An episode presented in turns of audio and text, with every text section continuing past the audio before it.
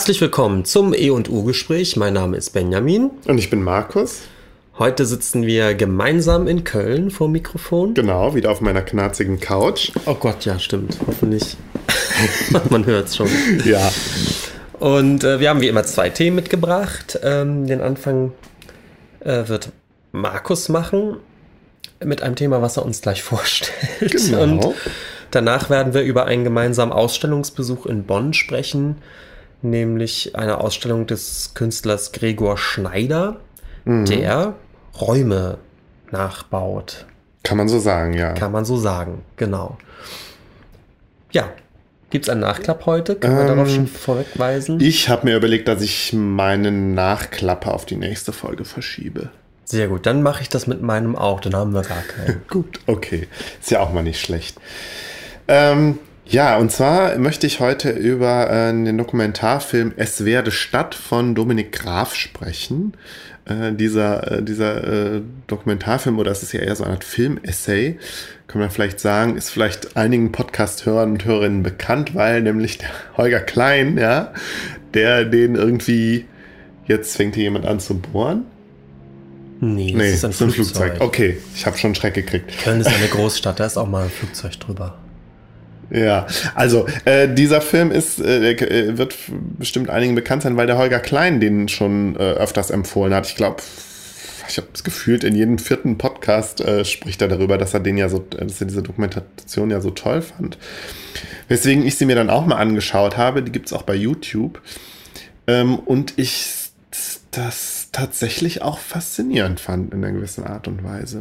Mhm. Ähm, ja, worum geht's da? Ähm, also vielleicht erstmal Dominik Graf ist, ist ein deutscher Regisseur. Du sagtest, du kanntest den, der, der Name sagte dir was? Der Name kam mir super bekannt vor und du sagtest, ja. er hat auch Tatorte gemacht ja, als Regisseur also, oder was? Ja, der hat ganz viel gemacht. Ich habe mich jetzt mit, mit ihm selbst gar nicht beschäftigt. Also er hat wohl auch ja viele Krimis auch gemacht und aber alles Mögliche irgendwie und macht immer noch äh, ähm, Fernsehen. Ähm, und galt wohl auch mal so ein bisschen als einer, der es vielleicht in Hollywood schaffen könnte, wenn ich das richtig verstanden habe. Ja, ähm, und dieser, der hat eben diese Dokumentation ge gefilmt, 2014, anlässlich des 50. Geburtstags des Grimme-Preises. Der Grimme-Preis ist ein deutscher Fernsehpreis, den äh, wird, glaube ich, den meisten was sagen. Und der wird in der Stadt Mahl verliehen. Mahl ist äh, eine ja, pf, mittelgroße Stadt am Nordrand des Ruhrgebiets. Ähm, und ich glaube, sie ist halt wirklich deutschlandweit eigentlich nur durch den Grimme-Preis so bekannt. Mhm. Und ähm, was, was Dominik Graf in, seinem, in seiner Doku macht, ähm, ist, er zeichnet sozusagen die Geschichte des öffentlich-rechtlichen Fernsehens in Deutschland nach, parallel zur Geschichte der Stadt Mahl, beziehungsweise ja des ganzen Ruhrgebiets. So. Und ähm, ja, deckt da so Parallelen auf, so, äh, so parallele Entwicklungen zwischen beiden und sozusagen der Grimme-Preis ist so der Schnittpunkt zwischen beiden Erzählungen, die er da aufmacht. Ähm,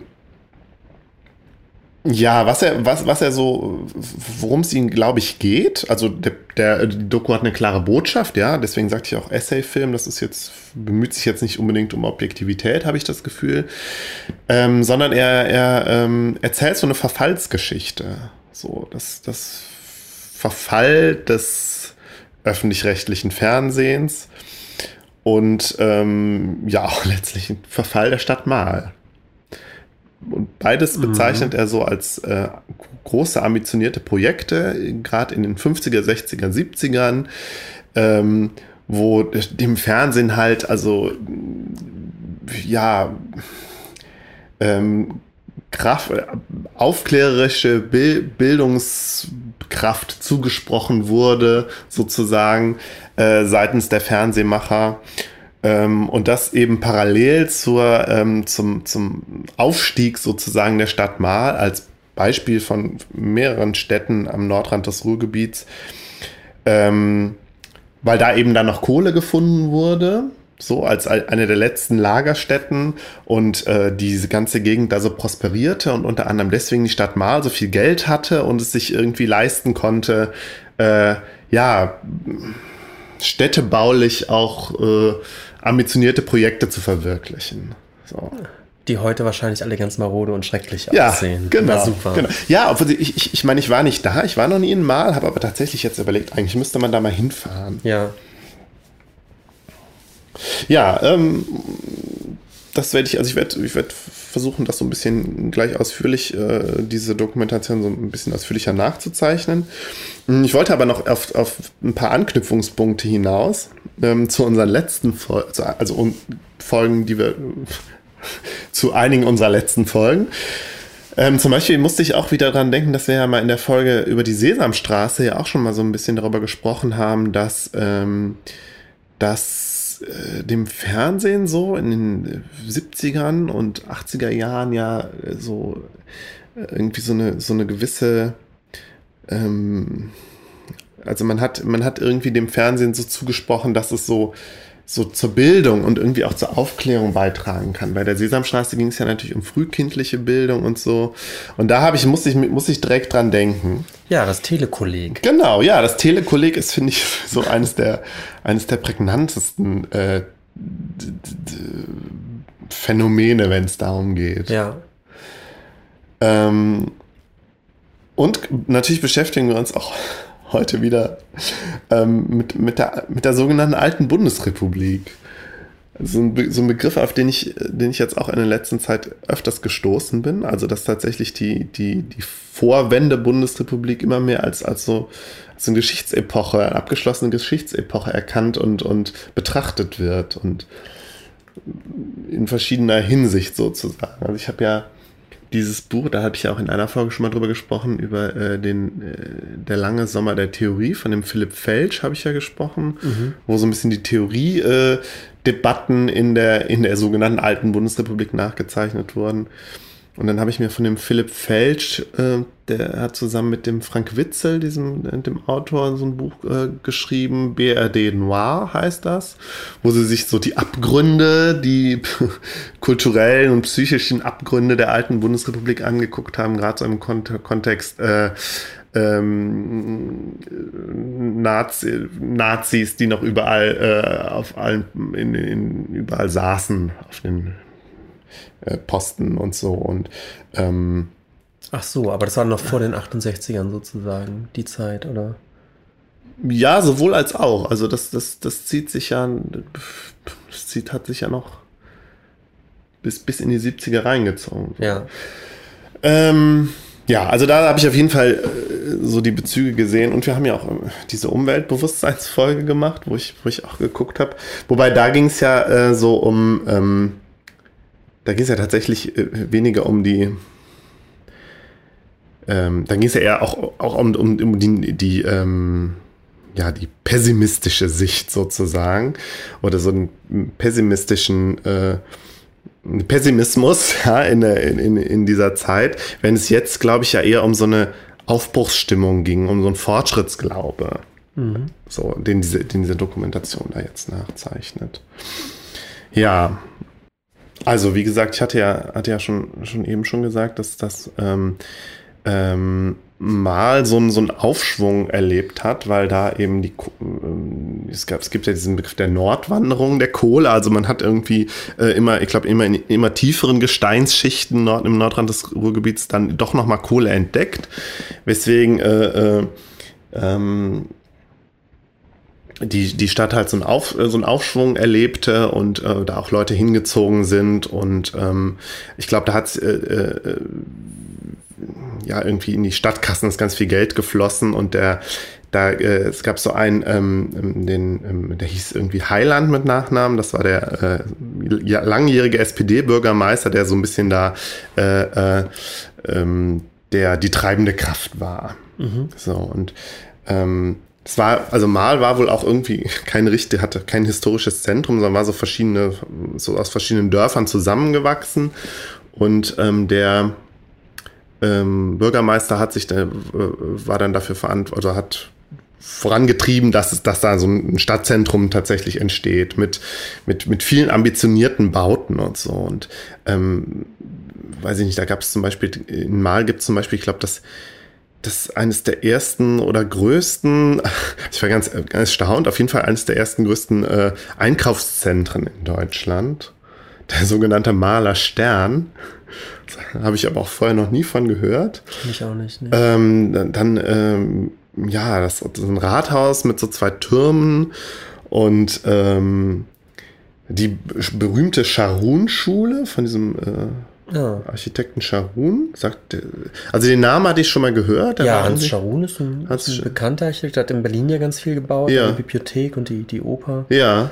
Ähm, diese, diese Raumschiffbauten. Ach, das ist der, okay, ja. Ja, und ja, der hat. Es sei denn, das ist jetzt ein Verwandter. Nee, nee, das, ist, das, das ist der. Das ist der. Der hat da eine Schule gebaut und hat ah, ja. so, ja, so, ich weiß nicht, so, so organisch irgendwie, so verschachtelt und eben halt kein, kein quadratischer Klotz so, mhm. sondern mit so offenen Räumen und so wabenartig und mhm. so. Mhm. Ähm, und dann gibt es ja den, dieses Museum, der Glaskasten, sagt ihr das was? Das Glaskasten Mal? Skulpturenmuseum? Äh, ist ja, anscheinend, auch noch, schon mal gehört, anscheinend dann doch nicht so, eine, so ein großes Ding, aber. Bin noch nie da gewesen. Ja, und dann gab es die, die Hügelhäuser, das waren so Wohnhäuser, die so fast so pyramidenhaft, äh, pyramidenhaft aussehen.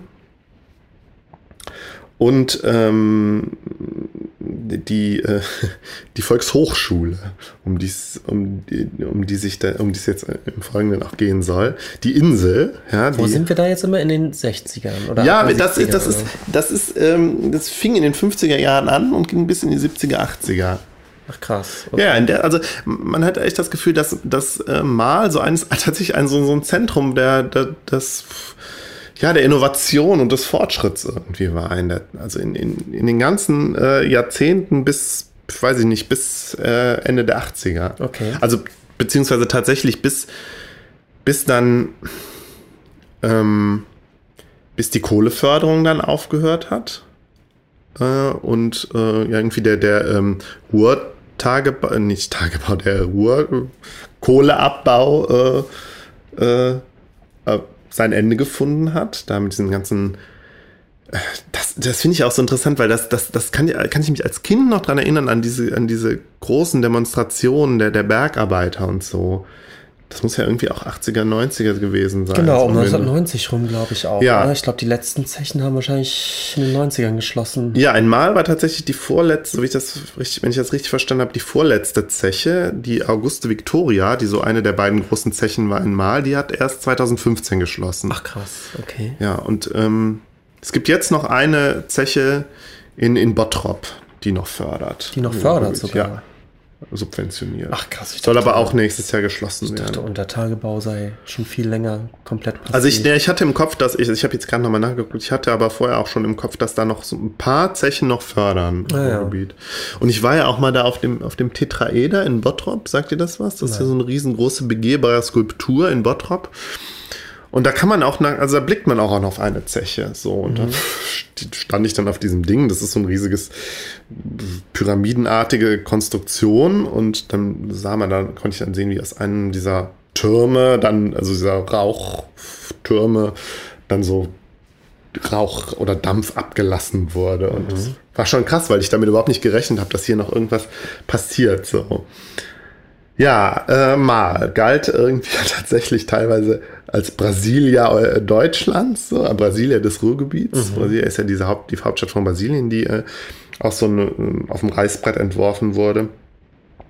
Bei Mal war das nicht ganz so, sondern da waren, war es ja vor allen Dingen immer diese verschiedenen Gebäude. Ähm, und jetzt nicht, die Stadt war ja nicht komplett auf dem Reißbrett entworfen. Ähm, es gibt aber ganz in der Nähe von Mal einen Stadtteil von Dorsten namens Wulfen Wulfen oder Barkenberg, wo ähm, auch, wo, wo versucht wurde, äh, ja, eine, eine, eine, moderne Stadt auf dem Reißbrett zu entwerfen. Mhm. Und ähm, also vielleicht kann man das an dieser Stadt, die, die, ähm, also nee, ist ja keine Stadt, also eher so ein Stadtteil, kann man das da noch viel mehr sehen. Also da äh, sollte, sollten sich dann, also weil man eben davon ausgegangen ist, dass, dass die Kohle noch weiter gefördert wird und dass, dass äh, irgendwie auch noch Leute äh, in diese Gegend ziehen und so, hat man dann halt in den 70ern, ähm, 60er, 70ern gedacht, ähm, es ist jetzt sinnvoll, wenn wir jetzt hier so eine moderne Stadt aus dem Boden stampfen und ganz ambitioniert. Und ähm, Wulfen ist tatsächlich, da haben sie, ja, da, da, haben sie auch wirklich so ganz experimentelle Sachen hingesetzt. Äh, die sogenannte Metastadt, was so ein, so ein verschachteltes, äh, ja, so wirklich, sieht aus wie so, so äh, 73 bis 75 äh, haben sie das erbaut. Die und es ist, es ist aber 87 schon wieder abgerissen worden, weil es irgendwie so marode war. Ähm, aber das war wohl ein ganz ambitioniertes Ding, so, ja, so aus so würfelartigen Modulen zusammengesetzt. So, also jetzt keine, also waren keine Einfamilienhäuser, sondern schon so ein großer Gebäudekomplex. Und die sind dann verschiebbar, oder was? Ja, irgendwie hatte man sich das so. Ab morgen Nein, ist der Supermarkt drei Straßen weiter. Nein, ich glaube so nicht, aber man konnte, glaube ich, die einzelnen Räume nochmal mehr, mehr unterteilen und so. Und ja, und was, was es aber noch gibt in Wulfen ist der Habiflex. Was wohl auch irgendwie so, wenn du das Wort sagst, vielleicht schon Flex, hm. Flexibilität ist wohl auch äh, nicht mehr, also während die Metastadt ist abgerissen worden, tatsächlich schon 1987, also hat nicht mal zehn Jahre gehalten. Dieser Habiflex steht wohl noch. Und ähm, wenn man das bei YouTube eingibt, dann sieht man, so, kann man, kommt man auf so ein Video, wo so eine Gruppe Jugendlicher durch dieses Gebäude, dieses marode, abgesperrte Gebäude äh, läuft und irgendwie, äh, ja, das ist schon, das hat ein bisschen was Gespenstisches. Also ich da fällt mir ein, dass meine, meine Schule, das Gymnasium in ja. Flensburg, auf das ich gegangen bin, war auch so ein, so ein Bau aus den, ich schätze, 70er wahrscheinlich auch. Ja. Ähm, und das hatte auch ähm, teilweise, also einige einige Raum, Raumzüge hatten äh, verschiebbare Wände, also waren so, die konnte man umbauen theoretisch. Je nachdem, ob man dann eben gerade eine etwas größere Mehrzweckaula brauchte oder da doch lieber irgendwie zwei, drei Räume draus ja. machen wollte und so weiter. Und ähm, also als ich da zur Schule gegangen bin, kam mir das immer wie eine nette Idee vor, ja. die aber auch überhaupt nicht mehr umgesetzt wurde, weil natürlich dann doch letztendlich dieses Umsetzen oder Neustrukturieren der Räume extrem aufwendig und dementsprechend wahrscheinlich auch kostenintensiv gewesen wäre. Plus, dass ich das Gefühl hatte, dass diese, diese verschiebbaren Wände dann irgendwann auch nicht mehr so richtig gut verschiebbar waren. Weißt du, wenn mhm. die erst mal zehn Jahre an einem Platz sind.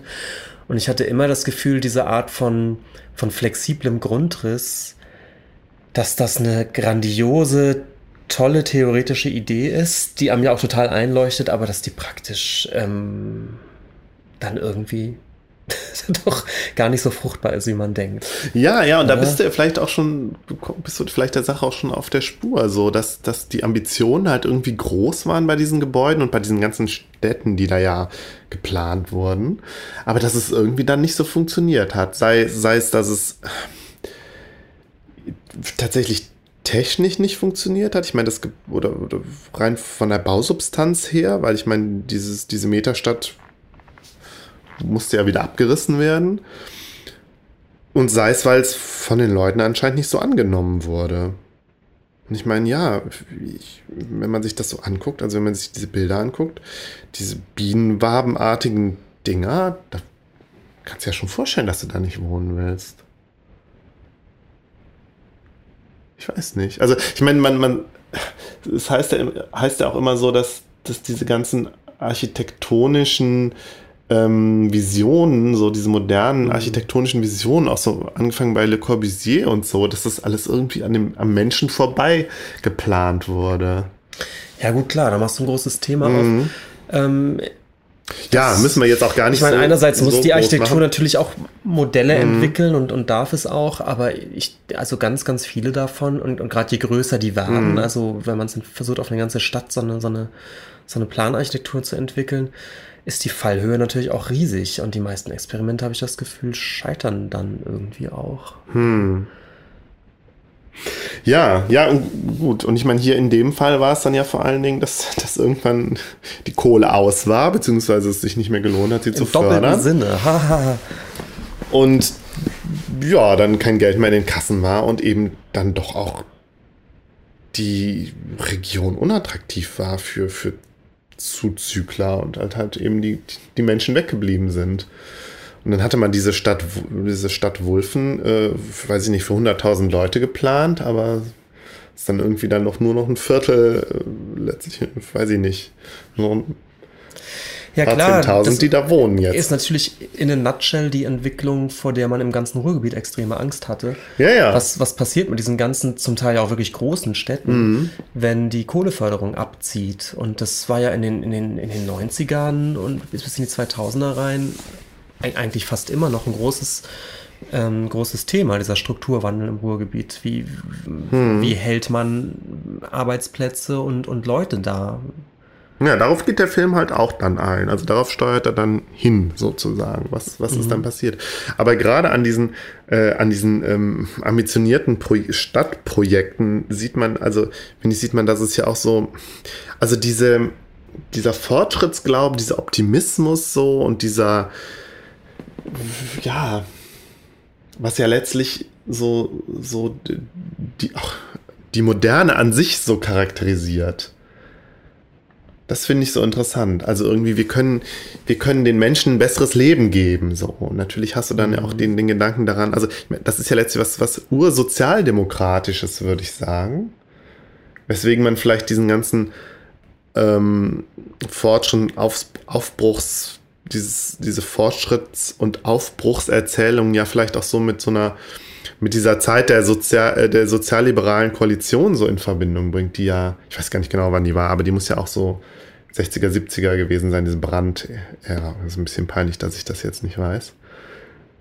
Ähm, ja, und ich finde es auch total, das hast du auch schon kurz angeschnitten, das, es hat auch große Parallelen äh, zu, zu eben dem Bauhaus und Le Corbusier, die eben zwischen den Weltkriegen, nee, ich glaube, Le Corbusier war eher noch danach sogar, aber ähm, zwischen den Weltkriegen hatten wir das Bauhaus, die ja, die ja auch gedacht hätten, durch eine mh, mm, durch eine neue Art der Ästhetik und ja. der, der Baukunst und so weiter, ähm, könne man ein glückliches Leben sozusagen. Ja, ein besseres äh, Leben. Ein besseres ne? Leben. Die Rede, die Rede ist ja immer da und das ist ja immer die Rede von, der, von dem neuen Menschen so. Also das erwähnt der Dominik Graf auch in, seinem, in seiner Doku. Und das, das zieht sich eben Anfang des 20. Jahrhunderts schon durch die Kunst. Übrigens war da natürlich dann der mhm. Weltkrieg als Rieseneinbruch auch ein großes Problem für viele Bauhauskünstler. Also jetzt nicht nur ein handfestes Problem einfach wegen der Kriegsfolgen, sondern auch ein, ein, theoretisches Problem, weil die gesagt haben, Mensch, seit 20 Jahren arbeiten wir haben besseren Menschen und plötzlich kommt sowas wie der Holocaust und zeigt, also was, ja, was haben ja. wir dann eigentlich erreicht? Ja, ja, klar, ja. Da, das kann einen schon in eine Krise stürzen dann, ne? Und ähm, ich glaube, es gibt viele Künstler, die da, darüber auch verzweifelt sind, gesagt haben, das können wir ja gar nicht machen. Also es scheint ja überhaupt nicht zu funktionieren. Ja, und, und so eine ähnliche Erzählung macht der Dominik Graf ja dann auch nochmal natürlich im kleineren Maßstab dann eben an der Stadt Mal und dem Grimme-Preis auf. So. Und ich versuche jetzt mal von der Stadt zu dem, zum Fernsehen zu kommen. Ähm, weil eines der, der, also neben dieser, diesem architektonischen Ding war es halt auch eben dieses, äh, da, ähm, äh, dass in Mal, äh, dass es da eine sehr fortschrittliche Volkshochschule gab. Mhm. Äh, die hatte, es war die erste Volkshochschule, die ihr eigenes Gebäude gebaut bekommen hat. Und äh, die Volkshochschule heißt, hieß immer nur die Insel. Ähm, und die hatte einen sehr ambitionierten Leiter, den Bert Donnep, der interessanterweise keinen Wikipedia-Eintrag hat. Äh, weil ich, wo ich eigentlich finde, dass er das verdient hätte, weil es gibt so viele Verweise auf den, wenn man sich mit, mit, dem, mit der ganzen äh, Sache hier auseinandersetzt. Ähm, und der hat eben die, der war nicht, ich glaube nicht der Gründer, aber der, einer der, der ersten Leiter der Volkshochschule und der hat damals ähm, der, der Volkshochschule eben diesen, diesen Schwerpunkt auf die Medien gegeben, so, und hat gesagt, so, wir müssen uns jetzt mit dem Fernsehen auseinandersetzen. Ähm, Gerade eben auch unter diesem aufklärerischen Aspekt, so, um, um zu verhindern, dass sowas wie die Naht-DNS-NS-Zeit nochmal passiert. So. Also wir müssen irgendwie mhm. auch, wir müssen uns, gerade weil das, weil das Fernsehen, weil die Medien ja die Propaganda, durch die Propaganda so ein, ähm, so ein, so ein äh, Werkzeug eben dargestellt haben, irgendwie die Menschen in, in den Nationalsozialismus zu treiben oder so oder wie auch immer, ähm, müssen wir da halt genau hingucken und äh, ja, die Verbreitung der Massenmedien ist ja in der Nazi-Zeit erst passiert. Ja, ja, also genau. Dass, dass dann äh, jeder Haushalt plötzlich zumindest einen Rundfunkempfänger hatte und ja. äh, das, das war ja eine. Ja, das war ja, das, das war ja auch genau das, weiß ich nicht, wo dann Adorno sein, sein, sein Kulturindustrie-Kapitel drüber geschrieben hat und so, über die große Problematik der, ähm, der, der massenmedialen Kommunikation und Indoktrination und Propaganda halt. Mhm. Und ich glaube, da, also da habe ich auch gemerkt, dass ich finde das ein ganz äh, faszinierendes Feld, aber ich weiß da auch zu wenig drüber, auch immer die Diskussion auch damals. Zumindest dieser Donep äh, hat sich dann auf die Fahnen geschrieben, gut, wir müssen jetzt sozusagen, heute wird man dann sagen, äh, äh, Medienkompetenz schaffen. So, die Medien als Aufklärungswerkzeug. Oder ja, ging es auch um die aktive Teilnahme an den Medien so ein bisschen? Ich glaube, diese offenen Kanäle und so waren um einiges später. Ich glaube, darum ne? ging es ihm jetzt darum ging es ihm nicht, sondern es ging ihm um kritisches Bewusstsein zu schaffen mhm. so und und vielleicht auch medienpädagogisch zu arbeiten so und er halt also der Donep hat dann halt den Grimme Preis gegründet der ja ähm, der ja genau das äh, unterstützen sollte also ja kritische aufklärerische Medien ich kann noch mal gerade ja. ich gucke noch mal gerade sowas ja? wie das Dschungelcamp Na, da sind wir dann ja schon wieder bei der Verfallsgeschichte, weil genau das, da sieht der, äh, der Graf dann ja äh, das Problem. Ja, also das ist ja das, wie es heute ist.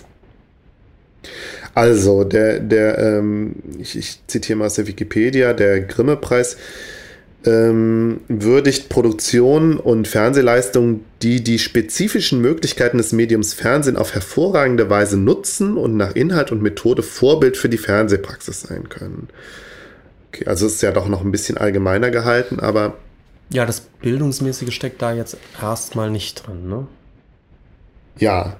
Äh, ich meine, das das Grimme-Institut an sich, was ein bisschen später gegründet wurde und dann, also auch durch Donep, also er hat erstmal den Preis gegründet und äh, der Preis wurde dann auch erst von der, ähm, von, der von, von, so einer Volkshochschul, äh, von so einem Volkshochschulverband äh, ausgegeben. Mhm. Also ich meine, da sieht man allein die Verknüpfung schon an dem Volkshochschulgedanken, der, der Weiterbildung für alle Menschen, Total, für alle Menschen also, zu gewährleisten. Also, hat wahrscheinlich zu der Zeit auch nochmal einen Boom gehabt, ne? Die Volkshochschulen. Ja, ja, und ich finde, also da, sieht man halt diesen Kontext, also dieses, ja. Also ich könnte es noch anreichern durch ein ganz anderes Gebiet, ja. nämlich auch das der, der, der Museen, weil genau in den 70ern ähm, beginnt eine große Welle der Demokratisierung der Museen und der Anspruch, Museen sollen eben keine Kunsttempel fürs Bilder, äh, Bildungsbürgertum mehr sein, sondern Schwellen abbauen, also es sind wirklich, das sind genau die Begriffe, die immer, immer, immer fallen. Schwellen abbauen, dass sozusagen die Idee ist, dass, dass die Museen als Bildungsinstitutionen und auch gerade die moderne Kunst den Leuten näher gebracht wird, den, den einfachen Leuten, die eigentlich nicht aus dem klassischen ähm, Kunstbetrachtungsmilieu kommen, dass die eben in die Museen gehen und sich weiterbilden. Und es gibt da ganz ambitionierte Ansätze. Ähm, Max Imdahl, der ein großer Kunsthistoriker hm. war, der wirklich zum Beispiel angeboten hat, in die in die, äh, man muss es so sagen, in die Fabriken zu gehen. Er hat dann bei, bei Bayer oder so war er dann und hat da dann Lectures für die, für die Arbeiter gehalten, um denen die moderne Kunst näher zu bringen. Mit denen diskutiert über zeitgenössische abstrakte Kunst und so weiter, weil er wirklich davon auch überzeugt war, dass es, da steckt ein Aufklärungspotenzial hinter, hinter auch hinter dieser modernen Kunst. Mhm. Und das mhm. muss man den Leuten näher bringen, die eben Schwellenängste haben, ins Museum zu kommen. Also die, die Museumsgeschichte hat in den 70ern und Anfang der 80er genau diese Idee auch, auch äh, weitergetragen, Bildung ja. zu sein. Ja, und äh, so, so sehe ich das hier bei dieser Volkshochschulsache äh, auch. Ja, genau. Und dann gerade die Auseinandersetzung eben mit dem Fernsehen, ja. Und ähm, ja, dann wurde halt dieser Grimme-Preis gegründet und das Grimme-Institut. Und dann gab es halt auch noch, äh, ähm, also der Grimme-Preis wird ja auch irgendwie von Experten verliehen, so. Und dann, also ich hatte ja im Vorgespräch schon gesagt, dass ich mich mit dem Grimme-Preis an sich jetzt gar nicht so auseinandergesetzt habe, weil mich das eigentlich, bei der mich gar nicht so interessiert, sondern mich hat eher so diese allgemeine ähm, Parallele in der Entwicklung äh, eben der, der, äh, der Stadt und der Stadtentwicklung und der, ähm, des Fernsehens so interessiert. Ähm, Ja, auf jeden Fall gab es dann noch, äh, ich glaube, die besteht heute noch, die sogenannte Marler Gruppe, die sich, ist irgendwie eine Gruppe von irgendwie, hm, weiß ich nicht, 10, 20, 10, 20 Menschen äh, aus Mal, die äh, an der Volkshochschule sich so immer zusammensetzen und so einen Publikumspreis noch vergeben oder noch so einen speziellen äh, ich weiß gar nicht, ob es ein eigener Preis ist, aber sie oder sie kommentieren irgendwie noch das, den Fernsehpreis. Also, ne, also dieser demokratische Gedanke so. Also wir können, äh, äh, wir als normale Leute können uns eben auch kritisch mit dem Fernsehen auseinandersetzen und uns zusammensetzen drüber diskutieren, was ist gutes Fernsehen, was kann Fernsehen leisten irgendwie. Ja, jetzt würde mich ja mal interessieren, ab wann und wodurch jetzt der Niedergang dann zustande kommt. Also, also beim Malhaben wissen wir es, das ist sozusagen das, das Ende der, der Kohleförderung mhm. und damit eben das Ausbleiben einfach von Kapital.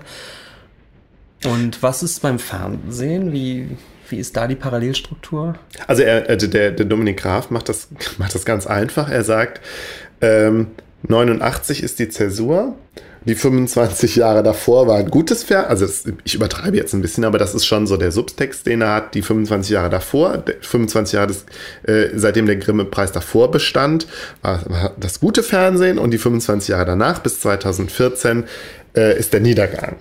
So, so ein großes 89 Privatfernsehen. Ist das genau, der Elefant, der im Raum steht? Natürlich. Da? Also es, ah. ist, es ist sowohl, also ja, er führt da so alles zusammen. Also 89, klar, natürlich die Wende so. Kapitalismus ist als einziges äh, System übrig geblieben und dann verknüpft er das halt so natürlich auch mit dem Privatfernsehen, was dann ja auch in den 90ern dann seinen Siegeszug angetreten hat. Was natürlich aber auch, ja, also das muss man ja sagen, es geht ja nicht nur darum, den verschiedenen Stil, den denn mhm. das Privatfernsehen mit sich bringt, sondern natürlich auch ganz knallhart darum, dass diese privaten Fernsehsender natürlich Wirtschaftsunternehmen sind und als genau. solche auch gegründet sind. Und das war ja bei den öffentlich-rechtlichen tatsächlich anders. Genau, und was, was er, also ihm geht es ja um die öffentlich-rechtlichen und was er, was er halt so, so anmahnt, also erstmal behauptet er es und dann, dann, dann mahnt das an, dass die öffentlich-rechtlichen so eingeknickt sind. Und er, ihm geht es dann halt immer um die Quote. Klar, den, den mhm. Privaten, Privaten muss es um die Quote gehen, aber den öffentlich-rechtlichen muss es ja eigentlich nicht um die Quote gehen. Die können ja eigentlich, können sie ja bei ihrem, bei ihrem hohen Anspruch, bei ihrem Bildungs- und Aufklärungsanspruch, wenn man so will, ja, oder bei ihrem, also also er spricht eben nicht nur von diesem Aufklärungs- und Bildungsanspruch, sondern eben auch von einem künstlerischen Anspruch, von avantgardhaften und in, ähm, äh, experimentellen Anspruch. Mhm. So, dass, ähm, dass das öffentliche Fernsehen seiner, seiner Darstellung nach bis dato immer hatte, ähm, dass die Macher des öffentlich-rechtlichen Fernsehens davon aber abgerückt sind und sich so und sozusagen vor der Quote kapituliert haben. Das ist so seine, ja. seine These. Ja. Ich meine, das kennt man ja. Also da, diese These hat man ja schon häufiger gehört und so. Und ich, ob sie jetzt so völlig stimmt, weiß man nicht. Das ist ja auch, das ist ja auch erstmal hier die Erzählung, die der Graf mhm. aufmacht. Aber es ist. Ja, die Kultur. Intuitiv kann man die, es. macht die hohe Kultur platt. Ja, ja. Ja, gut. Ich meine, wenn du Kultur, also Adorno hätte sowieso gesagt, äh, es ist alles Kulturindustrie und auch das Fernsehen, das ambitionierte Fernsehen ist Kulturindustrie und okay. deswegen ist es gar nicht so, also würde ich jetzt einfach mal so sagen. Ähm, aber es ist schon interessant, sich, also dann sich zu fragen, ja, aber warum eigentlich? Warum ist dann, wenn es wirklich so, also wenn man äh, die These von Graf ähm, ähm, akzeptiert, warum sind denn die Fernsehmacher davor so eingeknickt. Na, das deutet er nur so an. Also er deutet dann nur so an, ja, vielleicht wollten das, die Gunst des Publikums war dann vielleicht doch wichtiger als der intellektuelle Anspruch. ja, und ich meine, die Gunst des Anspruch. Publikums, das sagt man so dahin, das ist natürlich auch ein großer Druck. Ähm, ja. Dann ähm, das, das öffentlich-rechtliche Fernsehen ist nun mal gebührenfinanziert. Das ist die berühmte, heute mhm. doch sehr diskutierte Zwangsabgabe. Mhm. Aber es ist ja nun mal tatsächlich so, du, du ähm, hast keine Möglichkeit, nicht zu bezahlen. Mhm. Und dementsprechend ist natürlich das nicht von der Hand zu weisen, dass das halt Leute sagen, dann will ich aber auch irgendwie da was sehen, was mich mhm. interessiert. Mhm. Und schon bist du tatsächlich in diesem Druck ähm, legitimieren zu müssen, was du da zeigst. Mhm. mhm. Und äh, es ist dann wohl leider so, dass du mit, mit, ähm, mit ambitionierten Kulturinhalten äh, weniger punkten kannst als eben mit Schmunzelgriff. Ja, und ich habe das, das Gefühl, dass dann auch, also gerade dadurch, dass dann die öffentlich-rechtlichen mit der Quote da waren und, mit, und mit, dem, mit dem Massengeschmack auf ihrer Seite, viel schnell auch wieder dieser, dieser ähm, Vorwurf im Raum war, dass ihr ja, also ihr, ihr öffentlich-rechtlichen, ähm, ja, unzugänglichen, ähm, snobistischen Avantgarde-Quatsch macht. So.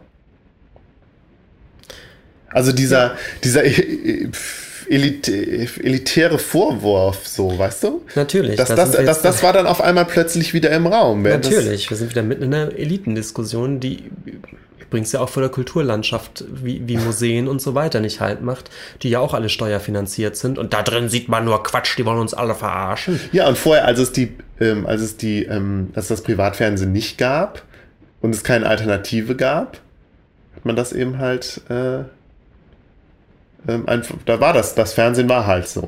Dann hatte man plötzlich diese Alternative und also so, so konnte dieser Vorwurf überhaupt vielleicht erst formuliert werden. Wobei, ich glaube, noch eine Sache muss man vielleicht doch differenzieren, dass es natürlich auch zu Zeiten der nur öffentlich-rechtlichen ja eben auch Krimis und so weiter gab.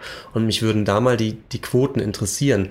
Ist denn nicht, sind denn nicht die frühen äh, Unterhaltungsshows tatsächlich auch besser gelaufen als die Diskussionsrunden, die danach kamen? Ja, ja, vermutlich. Ja, beziehungsweise, aber ich glaube, hm, das erwähnt der Graf halt auch. Und ich meine, er selber ist ja auch ein, ein ambitionierter Krimifilmer, ja. Also, dass das, dass das Öffentlich-Rechtliche ja auch nicht nur ein E-Medium war, sondern eben halt auch ein U-Medium.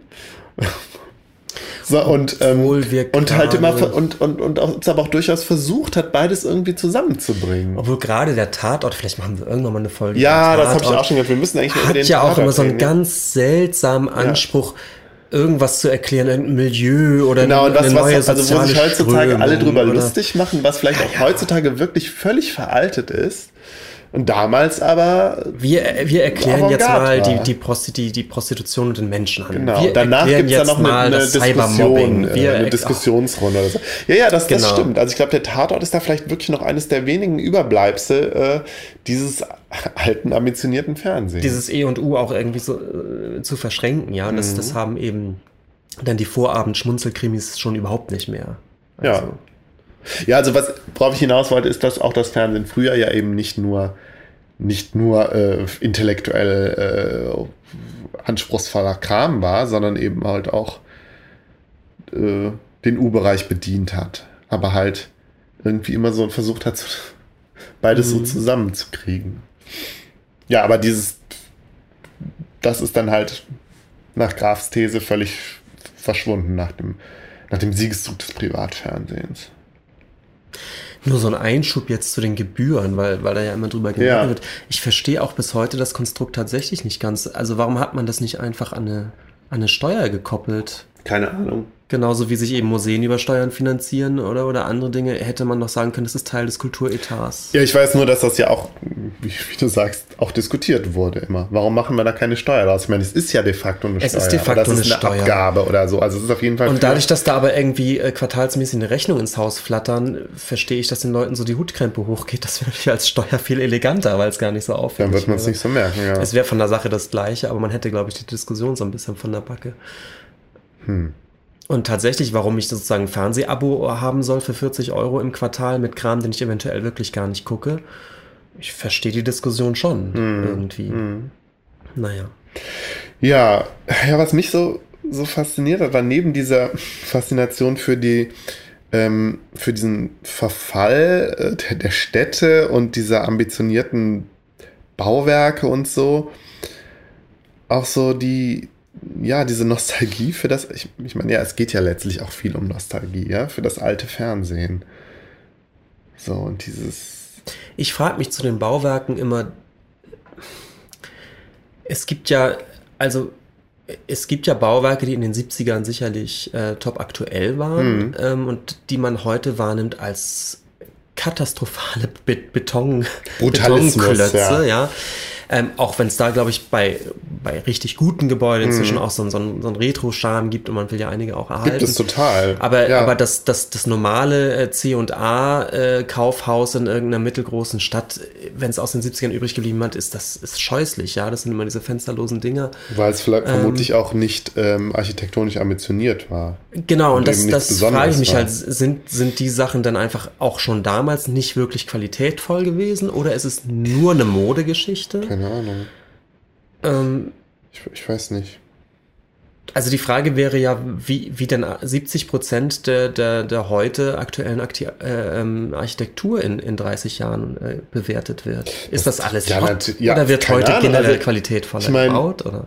Als ich letztens in Berlin war und an dem Kanzleramt vorbeigelaufen bin, habe ich auch gedacht, Gott, ist das hässlich und ist das das ist schon alte Architektur. Also es ist schon. Das sieht mega 90s aus, ja, obwohl ja. es ein bisschen später wahrscheinlich erst gestanden hat. Ja, aber es ist, du hast recht, es hat noch so einen so 90s-Charme. Und ähm, ja, und generell so, so 90er Jahre Fassaden und so, weiß ich nicht, mit irgendwie wie so. So viel Türkis und äh, viel Ja, es gibt so Farben. Glas und und dann in den 2000ern so kam, kam, Glas und Stahl. Glas und Stahl, Glas und Stahl. Was, glaube ich, auch inzwischen wieder äh, überholt ist, so ein bisschen, weil man jetzt doch wieder anfängt, ähm,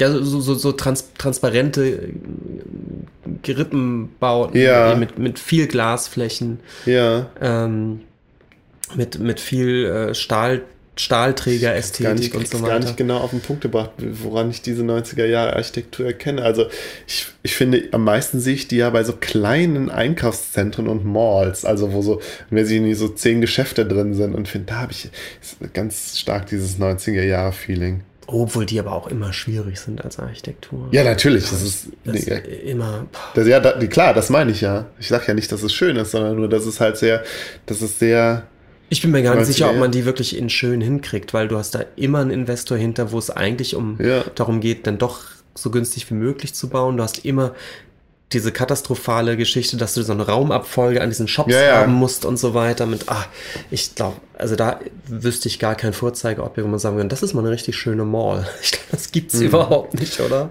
Ja, und ich meine, im, ähm, im Ruhrgebiet haben sie dann ja irgendwann das Zentro gebaut, diese neue Mitte in Oberhausen, was mhm. vielleicht auch nochmal ja, also der Dominik Graf erzählt dann ja auch, dass das NRW dann nach, nach Ende des Kohlebergbaus dann ja sehr stark auf die Medien gebaut hat und irgendwie NRW zum, zum wichtigsten Medienstandort in Europa aufbauen wollte, was dann ja aber auch alles letztlich nicht geklappt hat.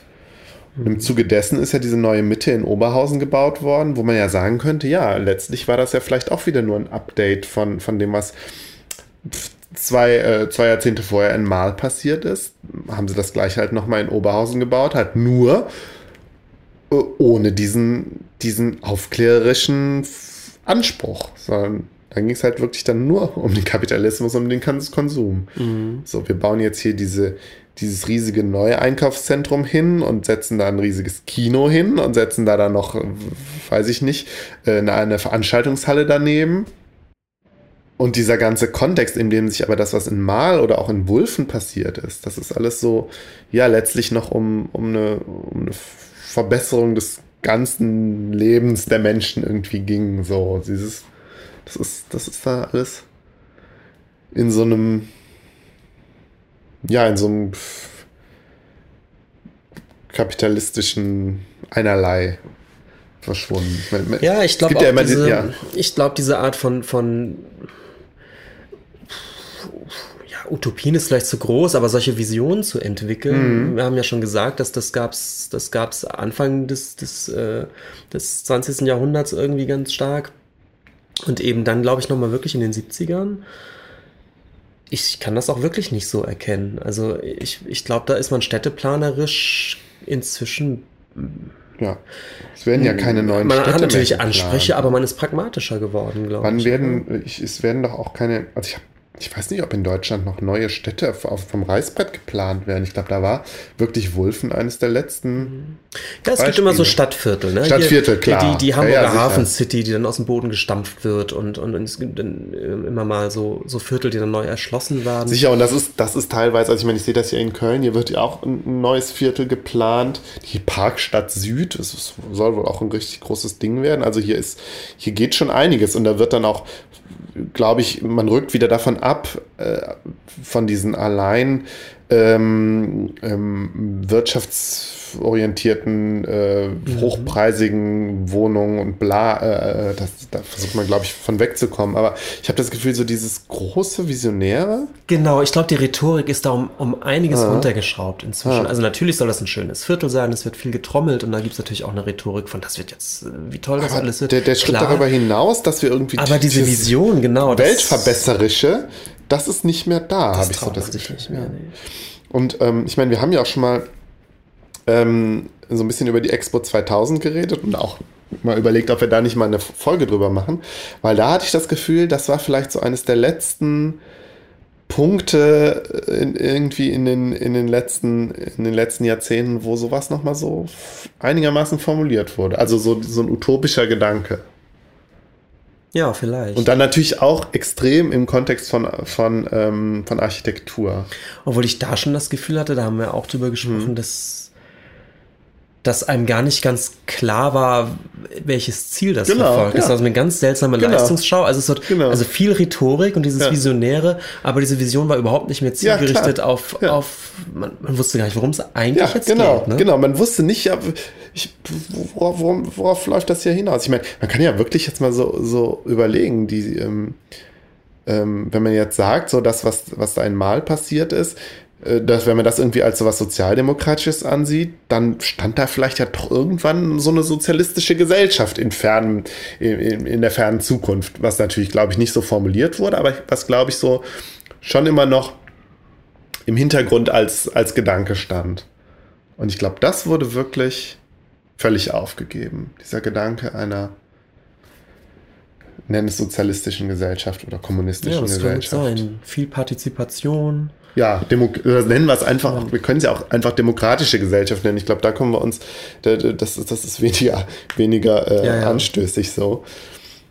Aber dieser, diese Zukunftsvision fand ich ja, hat bei der, in der, in der, ähm, ähm, also hat, das hat bei der, bei der Expo 2000 auch gefehlt, fand ich.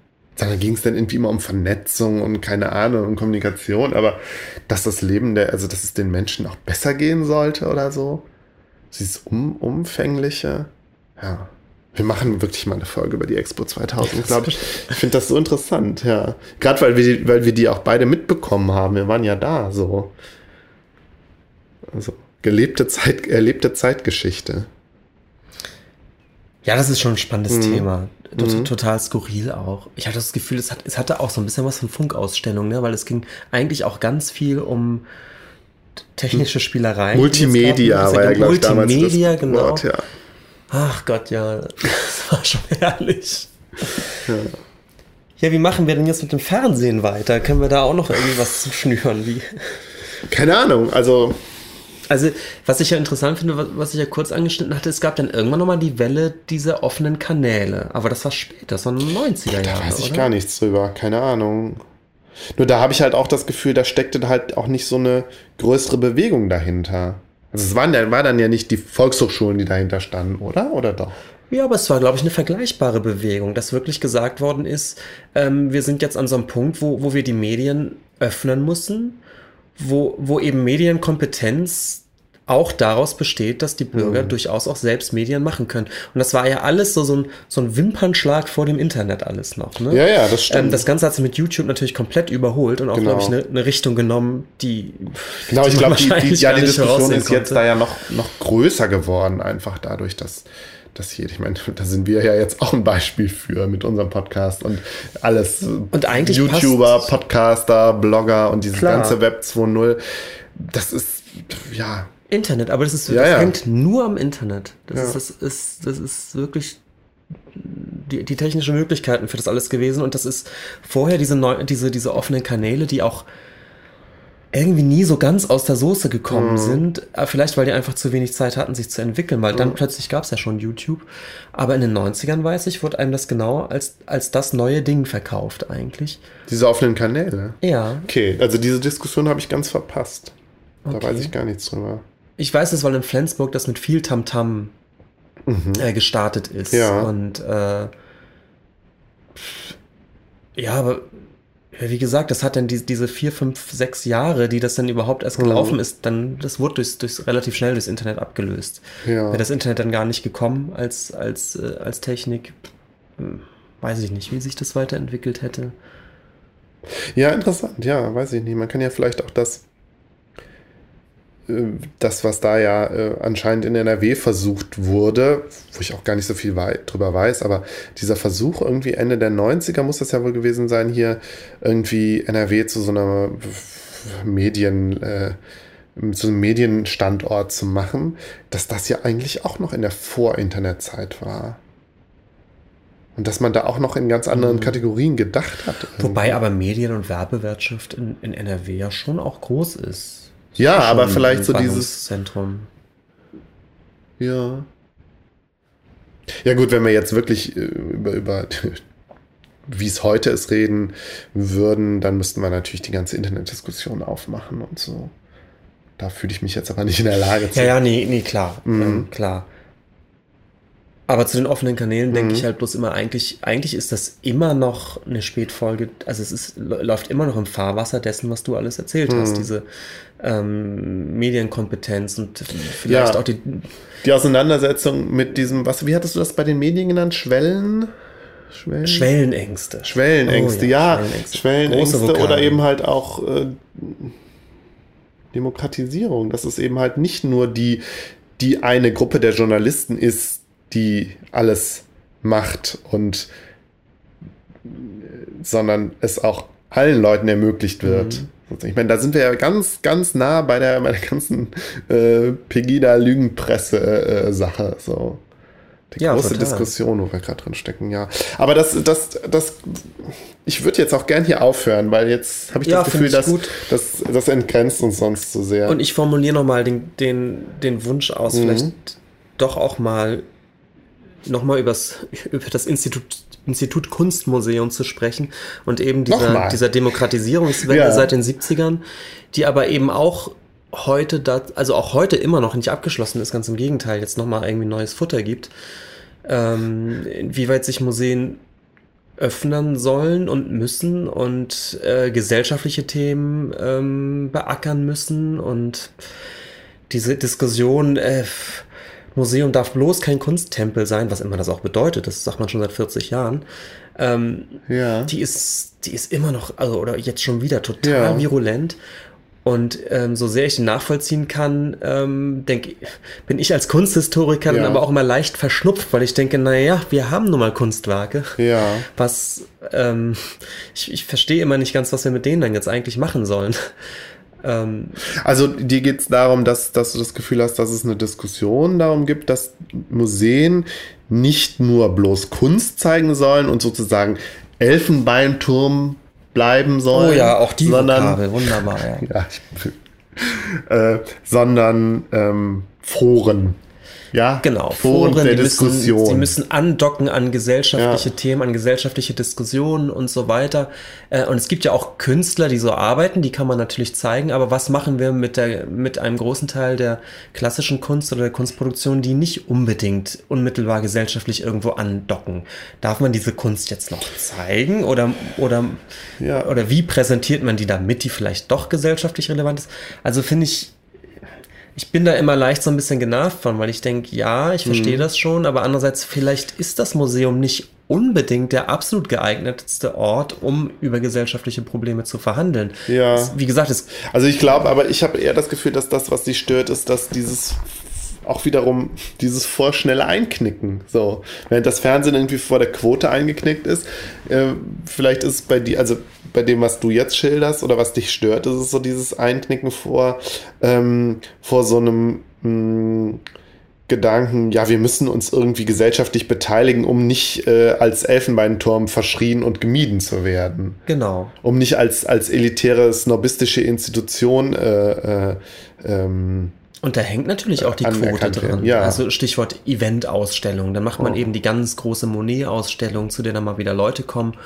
Und ähm, aber bloß, bloß keine, bloß keine schwierige Kunst oder so. Mhm. Dieser Quotendruck, den hast du auch in den Museen. Und da wird eben das, was, was als Demokratisierung alles noch ganz schön ausgedrückt ist, wird dann aber auch ganz leicht zu so einem, zu so einem, so einem Gegenargument, dass du dann plötzlich so ein Eventzentrum wirst, ne? Mhm. Und, und plötzlich mit dem Kino konkurrierst oder oder mhm. ja oder in so, in so ein Fahrwasser gerätst, dass du dich fragen musst, warum dann nicht, warum werden denn Kinos nicht subventioniert? Da ja. gehen die Leute doch viel viel lieber hin. Stattdessen werden die Museen subventioniert, da geht doch kein Mensch hin. Ja, ja wobei ich meine, ich, ich bin ja, ich finde das ja auch grundsätzlich, also eine Kritik an diesem vermeintlichen Elfenbeinturm-Dasein finde ich ja auch grundsätzlich berechtigt. Ich finde, es ist halt nur die Frage, wie, wie machst du das? Also machst du das brichst du das irgendwie übers Knie und. Es darf eben kein Entweder-Oder werden. Also man darf es nicht ja. so ausspielen. Ähm, ja. Natürlich muss sich auch jeder Museumsdirektor fragen, wenn, wenn keine Leute kommen, woran liegt das? Ähm, darum geht es jetzt nicht, aber es darf eben auch nicht ins andere Extrem schlagen und, und man darf sich nicht von der Kultur, von einer Kulturpolitik gängeln lassen, die ernsthaft die Museumsbesucherzahlen mit denen des Kinos vergleichen. Ja, ja, und ich, da sind wir aber auch wirklich wieder bei der Unterscheidung von, von, von Dominik Graf, der halt ja irgendwie darauf hinaus wollte, dass früher das Fernsehen das geschafft hat. Vielleicht auch so als, als Dialektik irgendwie irgendwie zwischen dem, was, was die Leute wollen und was, was irgendwie aufklärerischen Ansprüchen irgendwie genügt und mhm. Bildungsansprüchen und so. Dass das heute aber, diese, dass diese Dialektik anscheinend nicht mehr geleistet wird oder geleistet werden kann. Oder, ja. Ja, man könnte das natürlich vielleicht auch als, als Erfolg dieser ganzen Demokratisierungs- und, und medienkritischen Pädagogik sehen, dass die Leute eben jetzt so weit sind, sich nicht mehr sagen lassen zu wollen, was im Fernsehen läuft oder was, was subventioniert ja, ja, ja, Kino klar. Äh, ja, im, im Museum so, gezeigt wird. Das ist ja auch ein Teil der Diskussion. Also ist natürlich Pegida so ein bisschen die Geister, die man rief, die Leute ja, natürlich. Ja, ja, genau. fordern jetzt das Mitspracherecht auch ja, ein. Ja, genau, das ist, also da, darum geht es ja auch in der Diskussion um das ganze Thema. Da, genau das, ja. Aber da, da ich habe das Gefühl, da, da ist jetzt schon so viel auch gesagt und geschrieben geworden über, das, über diese ganze Diskussion, wo ich mich aber jetzt nicht mit auskenne. Letztens in dem Podcast ähm, Wir müssen reden, dieser Michael Seemann, der ist ja so ein, so ein Internettheoretiker oder so, ich glaube, der schreibt gerade genau über diese Frage. Mhm. Ja, wollen wir dann zum nächsten Thema kommen? Ja, würde ich sagen zeitlich sind wir haben jetzt auch so viele Zeit. lose Fäden ja, äh, sehr viel rausgezuppelt, aber finde ich ja ganz gut. Ich glaube, den einen oder anderen werden wir bestimmt mal wieder aufnehmen. Genau, das glaube ich auch. Ja. Okay. Ähm, ja, wir waren im Museum. Wir waren im Museum. Ist jetzt auch schon einen Monat her fast. Genau, die Ausstellung läuft nicht mehr. Die Ausstellung hieß Gregor Schneider Wand vor Wand. In der Bonner Kunsthalle waren wir, in der Bundeskunsthalle waren Bundeskunsthalle wir. in Bonn vom 2. September 2016 bis zum 19. Februar 2017 und war die bis dato größte, ähm, größte Einzelausstellung oder Überblicksausstellung von Gregor Schneider. Ähm, der sagte mir gar nichts. Ich habe den Namen noch nie gehört vorher. Du hast ja gesagt, ja, ich gehe da hin, kommst du mit? Und dann waren wir ja letztlich, ich habe ja auch noch zwei Freunde mitgebracht, waren wir da ja letztlich zu viert. Ich wusste über, also ich, ich wusste nur, ja, es geht irgendwie um Räume, der gestaltet Räume. Und dann waren wir da und es war, es war so ein krasses Museumserlebnis. Hm. Interessant. Also das letzte Mal, als äh, wir haben ja schon mal im Podcast über äh, die äh, Chapman-Brüder gesprochen und das, da war ich ja auch in, in der Bundeskunsthalle in so einer Ausstellung, wo, wo die unter anderem gezeigt wurden und das fand ich auch schon so, so krass. Aber diese Ausstellung, das war wirklich eine der, der intensivsten Kunsterlebnisse, die ich wirklich in den letzten Jahren hatte. Also das kann mhm. ich, weiß ich nicht, seit der letzten Dokumente auf jeden Fall. Mhm. Das hat mich echt umgehauen. Und wir sind ja auch hingegangen, ich war ja vorher auch irgendwie so schlecht gelaunt und so und so ein bisschen genervt. Und dann sind wir da rein und so, das, ich, das hat mich so krass durchgerüttelt irgendwie. Ja, spannend. Ja, Also das hätte ich nie, das, ich, ich fand es, hat mich, also im Nachhinein hat es mich, hat's mich total beeindruckt, dass Kunst es tatsächlich schafft, sowas schafft. Gut. Ähm, aber ja, lass uns erstmal, lass uns doch erstmal darüber erzählen, was, worum es überhaupt geht. Ja, aber das war eine schöne Einführung. Ja. ja, aber es stimmt auch, es ist eben gar keine klassische Kunstausstellung gewesen. Da eben die Werke keine klassischen Kunstwerke sind vom, vom Medium her. Denn es, äh, es geht Gregor Schneider um die ähm, Inszenierung von, von Räumen tatsächlich. Und ähm, ich erzähle vielleicht ganz kurz was zum Künstler und schon zu seiner Arbeitsweise und dann switchen wir direkt in die mhm. Ausstellung rein und überlegen, was er da gemacht hat. Ähm, Gregor Schneider äh, wurde 1969 in Reit geboren. Das ist hier in NRW. Das ist ein äh, Teil von Mönchengladbach, ja. Damals, genau. glaube ich, eine eigene Stadt. Und ähm, die Geschichte geht dann so, dass er schon mit 16 Jahren, also ab 1985, anfängt, ähm, in einem Haus in der Unterreitner Straße 12 in Reit, mhm. ähm, sozusagen, heute würde man sagen, künstlerische Intervention zu machen. Das klingt jetzt sehr abstrakt. Unterheidener Straße, Entschuldigung. Unterheidener, ja. genau, Unterheidener Straße. Und mir ist jetzt immer noch nicht so ganz klar, es wird gesagt, das war sein Elternhaus. Ich habe aber in anderen Quellen liest es sich eher so, als hätte seine Familie ein als würde er einfach ein, ein Grundstück gehören, in der auf dem auch dieses Haus stand.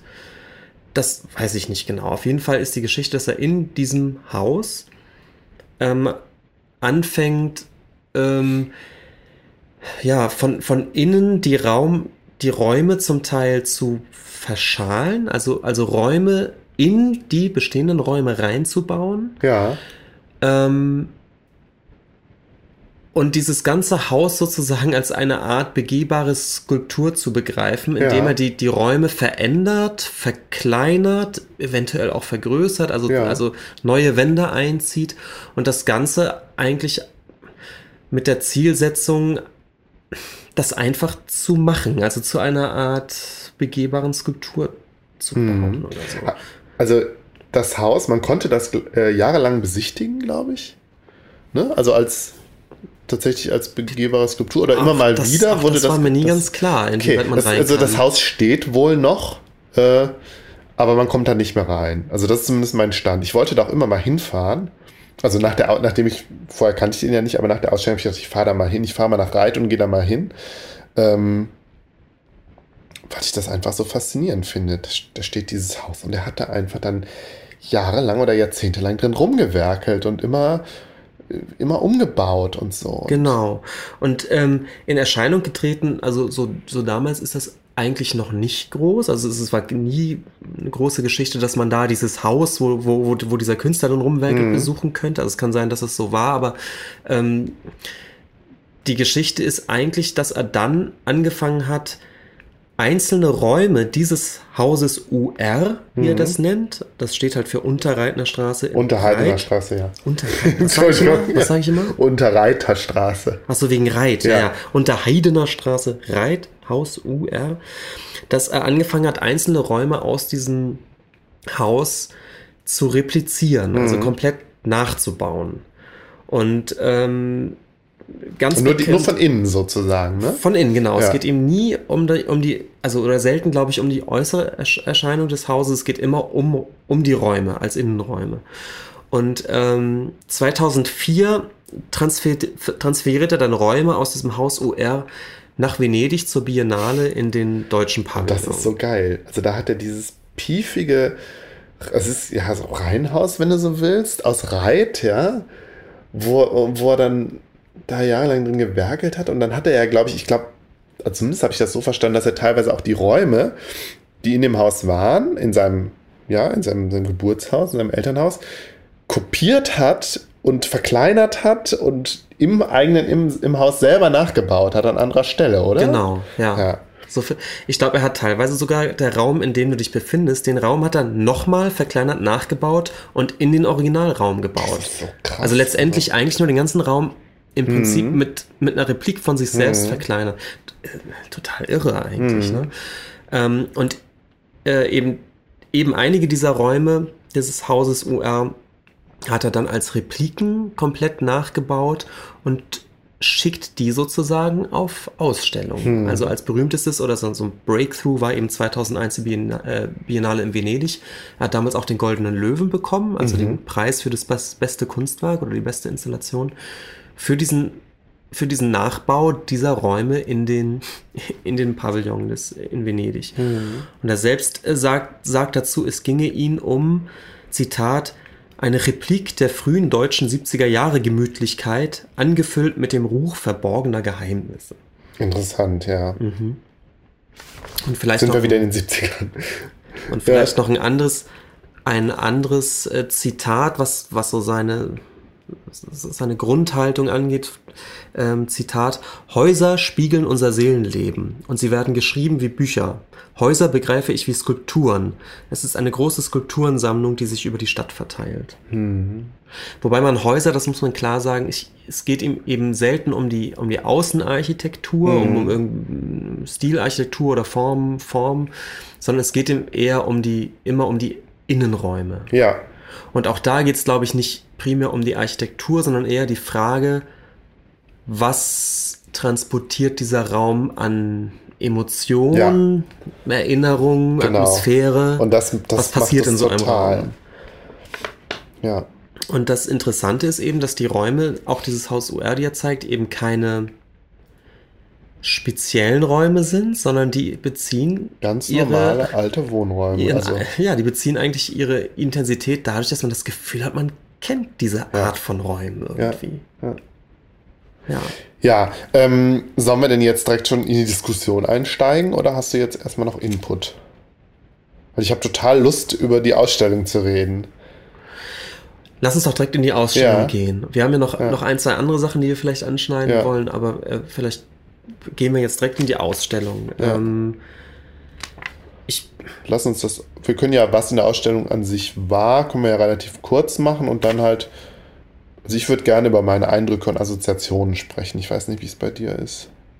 Ja, wollen wir ganz, ganz grob nur sagen, du gehst mhm. äh, in das Museum rein und landest relativ, also sofort eigentlich in einem Parcours aus nachgebauten Räumen. Genau, du gehst von einem Raum in den nächsten und die Räume sind so verschieden, dass du immer das Gefühl hast, du bist in einer komplett anderen Welt sozusagen. Genau. Ja. Man, man verliert auch irgendwann die Orientierung, ja, es ist ein wo, wo im Museum sozusagen man sich gerade befindet, weil der Museumsraum als solcher tritt gar nicht mehr in Erscheinung. Nee. Und man weiß auch teilweise gar nicht mehr genau, bin ich gerade in einem Museumsraum oder bin ich gerade in einem komplett nachgebauten Raum. Ja. In, in, welcher Architektur bewege ich mich gerade? Und, und, das war an sich schon so krass. Und die ja. meiste Zeit, 80 Prozent der Zeit, hat man eher in, in nachgebauten Gregor Schneider-Räumen verbracht. Ja. So ein bisschen orientierungslos, ja. Ja, das Ganze fängt mit, damit an, mit so einer, ja, da hat er wohl, also eine Dokumentation eines Projekts, was er in Indien gemacht hat, was ich glaube, da hat er in Indien irgendwas nachgebaut, auch aus, aus Reit, irgendwie so ein Straßenabschnitt. Und das zeigt dann, so ein großer Film. Ich, ich, weiß gar nicht mehr genau, was das war, aber das fand ich auch mit das Uninteressanteste. Ja, ich glaube, du vermischt auch jetzt schon wieder ja, zwei Sachen. Okay. Es gab einmal diese Sache in Indien, wo er, wo er irgendwelche Sachen gebaut hatte, die er zum Teil dann wieder zurückgenommen hat. Und das andere war diese Kamerafahrt durch, eine, durch ein Dorf, durch eine Ortschaft die wegen äh, Tagebau, für, für, für Tagebau, ja. genau, gerade gerade komplett leergeräumt ja. wurde. Also die komplett leere, geschlossene Stadt. Ja. Und da ist er mit der Kamera durchgekommen. Fand ich jetzt auch nicht so spannend. Nee. Obwohl es natürlich total passt zu ihm. Und zu ja. Seinem, zu Vielleicht switchen wir direkt äh, zu der einen großen Installation, zu der ersten, ja die ich dann so klassisch fand für das, was dann weiterhin passiert. Mhm. Das war ein, ein langer Flur. Wir haben auch gerade, glaube ich, eine Abbildung davon. Das war, ja. die, das war ein, ein Flur, äh, relativ niedrig. Ähm, die Decke bestand aus einem. Sch äh, Sag doch einfach direkt, was es sein soll. Dann kann man sich vielleicht direkt denken. Ja, es ist, ist der Flur einer, äh, eines Art Gefangenentraktes. Also, ja, es soll doch äh, ein, der äh, soll doch in Guantanamo sein. Oder nicht? Ja, sa sagte das ganz konkret? Es soll Guan das ist Guantanamo? Ja, also okay. so habe ich das verstanden. Also ich meine, man weiß ja nicht wirklich, wie es da aussieht, aber er hat wohl anscheinend versucht, aufgrund von Augenzeugenberichten oder existierenden Fotos, versucht so einen Zellentrakt, also so einen Flur. Okay. Mhm. Und mit rechts und links den Zellen. Genau. So, das ist, das ist, Genau, und es ist ein recht schmaler Gang, der ist sehr mhm. hell beleuchtet durch eine Neonbeleuchtung. Äh, man hat links und rechts die die Türen äh, zu den ja. Schiebetüren zu, zu eben den mutmaßlichen Zellen. Die Türen konnte man übrigens nicht öffnen. Also der, nee. der Raum, um den es ging, war eben dieser Flur einfach. Ähm, der Flur war so ein bisschen schallisoliert. Also die Decke besteht, besteht aus einem Schalldämmstoff, ja. ähm, der nochmal zu, zur Atmosphäre beigetragen hat. Und äh, das war so ein PVC-Boden und letztendlich ist also mehr ist ja dann auch nicht passiert. Nee, das und das ist erstmal irritierend. Also man denkt irgendwie, also da, ich fand, da waren, da waren auch noch keine großen Emotionen da bei mir. Also man hatte irgendwie das Gefühl, okay, ja, also man, man kann sich vielleicht in etwa vorstellen, wie das da ist. So, also so steril und in dem, in dem Sterilen liegt, liegt irgendwie so der Schrecken des Ganzen. Mhm. So, und dann geht man ja durch eine Tür am Ende des Ganges und kommt in so einem Raum, also mit metallenen Wänden und dahinter schließt sich direkt ein anderer Raum an. Der eine Raum ist irgendwie sehr kalt. Also da ist eine niedrige Temperatur. In dem Raum danach ist es halt eher warm. Und das waren doch wohl so Nachbauten oder so Versuche von Nachbauten von Räumen, wo, wo so weiße Folter stattfindet, beziehungsweise genau. Isolationshaft. Ich glaube, die Reihenfolge war andersrum. Es gab mhm. eine Nasszelle und es gab einen sogenannten kalten Lagerraum. Okay. Und die hat äh, ähm, Genau, also er sagt, das sind so, so Räume, die es in, in, in dem Stil auch gibt, wo eben Menschen im Prinzip einfach nur dadurch gefoltert werden, dass sie lange in diesen Räumen ja. einfach drin sein müssen. Und der eine Raum ist halt so kalt, dass du nicht direkt erfrierst natürlich, aber langsam unterkühlst, wenn du da drin bist. Genau. Und der andere, und die beide sind halt auch irgendwie so fies ausgeleuchtet, dass mit so einem, auch mit so einem, mit so einem Licht, was dich, glaube ich, auf Dauer auch echt fertig macht und was auch nie ausgestellt wird.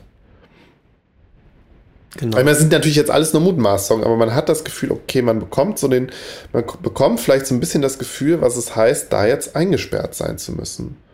Genau, die Nasszelle, da war ja, glaube ich, die Temperatur ganz in Ordnung. Da, der bestand eigentlich nur daraus, dass das, dass der komplett verkleidet war mit einfach Metall. Ja, ja, ja. Man hat das Gefühl, man ist, man ist in so einem Metallcontainer. In so einem Metallcontainer, äh, ja auch helles Licht keine Art der Möblierung und man kann sich schon vorstellen, dass die Folter einfach daraus besteht, dass man da einfach isoliert drin ist. Ja, warum es jetzt Nasszelle heißt, weiß ich auch nicht.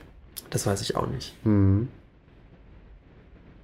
Ja, also so fängt das Ganze an. Und dann geht man da wieder raus und ist in einem großen, dunklen Raum, in dem sich noch andere Räume befinden.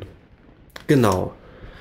Und äh, ja. Ich glaube, insgesamt vier oder fünf nachgebaute Räume befinden ja. sich da, in die man nacheinander reingeht. Also man sieht das, man, man geht wirklich erstmal durch so einen großen, da ist man tatsächlich, glaube ich, im Museumsraum. Und da sind so ja, kleine Räume, die auch von außen dunkel sind, aufgebaut. Man geht dann, geht dann durch die jeweiligen Türen und steht dann halt in kleinen Zimmern. Und das sind halt auch wirklich, waren, glaube ich, alles Zimmer, Zimmer aus Wohnungen oder aus Häusern. Genau, ich glaube, der, den wir beide auch in Deutschland eben. total bedrückend ja. fanden, war das Kinderzimmer. Ich kann ganz kurz den Text vorlesen, der im äh, Ausstellungsführer dazu mhm. steht. Ausgekleidet mit abwaschbarem PVC und versehen mit einer rosafarbenen Decke könnte das Kinderzimmer aus Guantanamo stammen.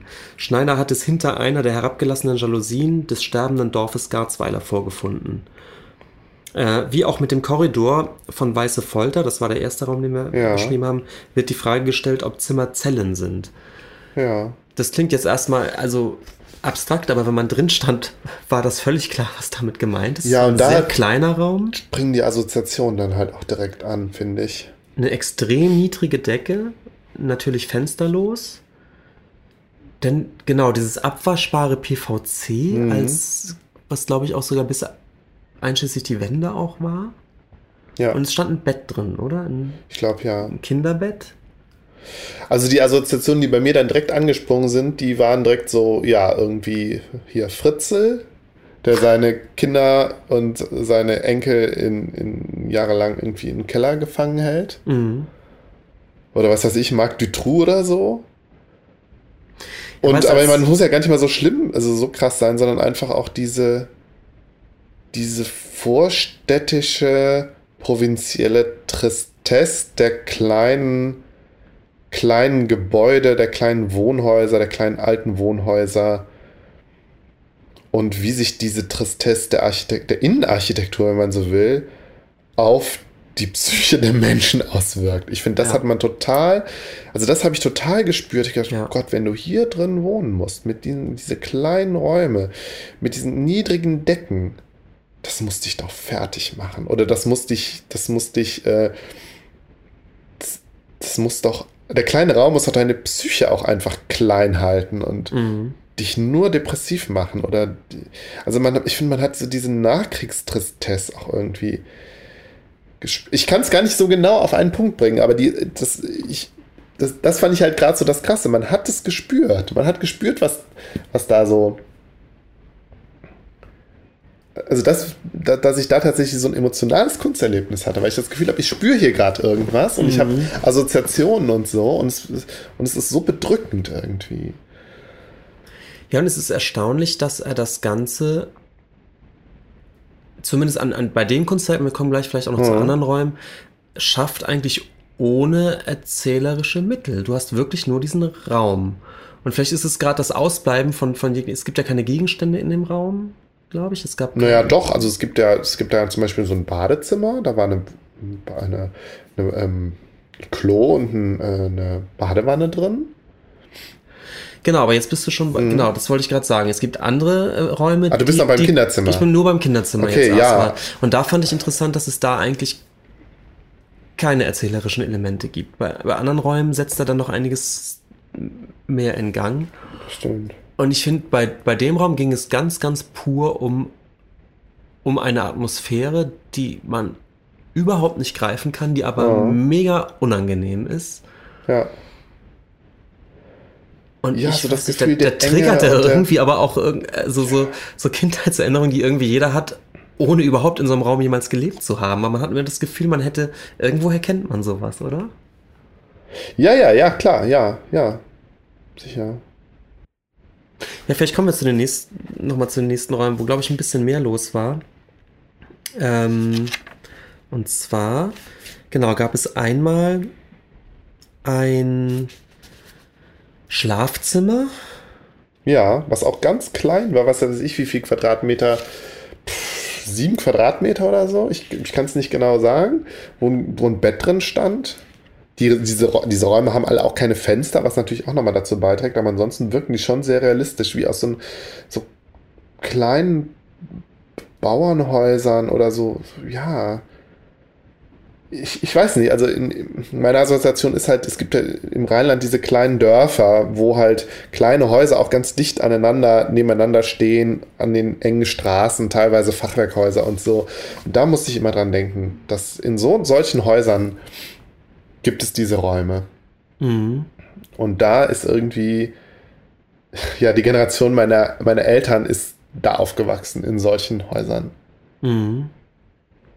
Und ist auch muffig in diesem Es ist total muffig und muffig. es ist, es ich weiß halt gar nicht, so wo diese Materialien Es ist halt so, also ich habe die ganze Zeit auch gedacht, boah, die Leute, die da in solchen Räumen wohnen, die müssen, die, also da, da muss so, so viel psychisch auch nicht in Ordnung sein, wie die sich in so einem, in so einem kleinen Raum halt auch damit arrangiert haben. Ich meine, vielleicht ist es auch, vielleicht tue ich dem, den, den, den Leuten auch Unrecht, weil ich meine, vielleicht hatten sie auch einfach kein Geld, vielleicht gab es einfach nicht die Möglichkeiten, ähm, da rauszuziehen und in, in neue Häuser zu ziehen oder so. Oder vielleicht auch nur für manche. Und, aber ich hatte so das Gefühl, da, da allein durch die Räume, in denen man wohnt, setzt sich so eine Deprimiertheit fort. Mhm. So, und wo, wo vielleicht ein Raumwechsel einfach den Leuten auch schon, die, den, die, den Leuten vielleicht auch schon aus ihrer mutmaßlichen Deprimiertheit geholfen hätte. Also man hat ja diesen ganzen Nachkriegs 50er Jahre Mief irgendwie auch so, so gespürt und dieses, weiß ich nicht, repressive Klima und keine Ahnung.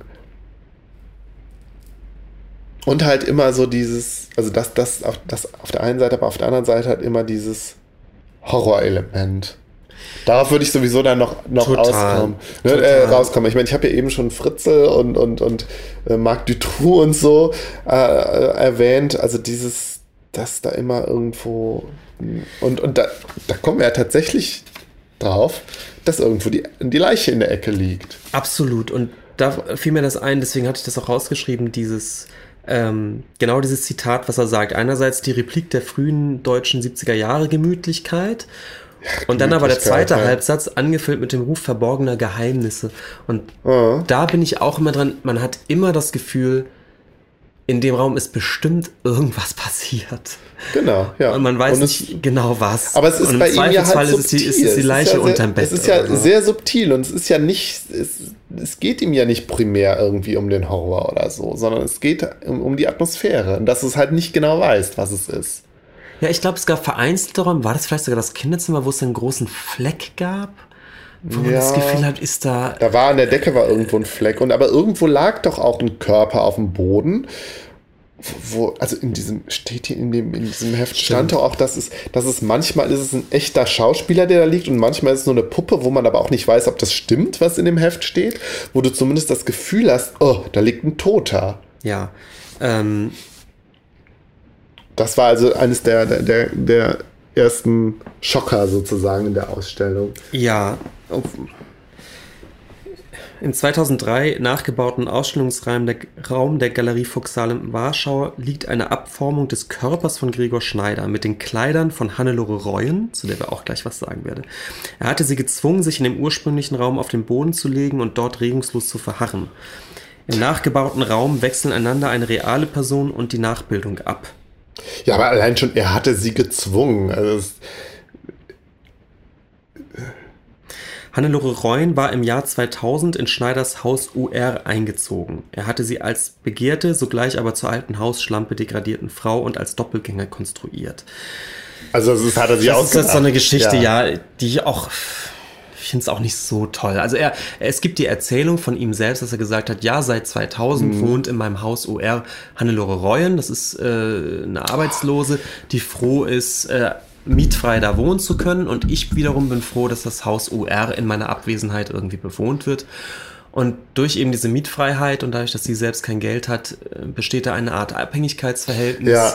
Und er ähm, wie gesagt, bezieht sie wohl in einige Installationen mit ein, indem er ihr dann Handlungsanweisungen gibt Ach, oder krass, sowas. Ja, ja. Ich habe auch direkt wieder eine Assoziation. Kennst du das Buch Die Blendung von Elias Canetti? Haben wir da mal drüber gesprochen?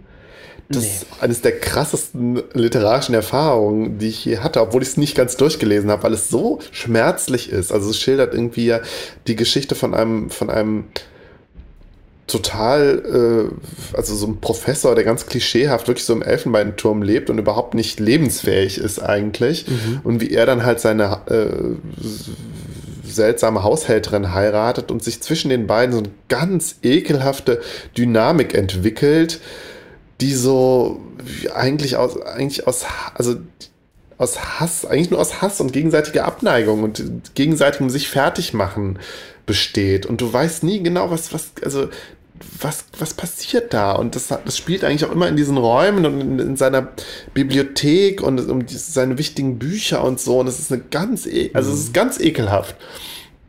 Und gerade aber so diese, diese Verknüpfung von den, von den Personen, die immer nur in den Räumen sind und sich und die Räume sich auch so beengen und so. Also Vor allem, er macht genauso ein bisschen diese Fritzel-Erzählung auf, die ja. du ja auch als Assoziation ganz oft hattest. Also als würde da jetzt eine Frau drin leben, die da nicht rauskommt, weil sie eben einfach ja. irgendwie, nicht weil sie physisch gefangen ist, sondern in dem Fall anscheinend, weil sie irgendwie in so einer Art ökonomischen Abhängigkeit davon ihm lebt.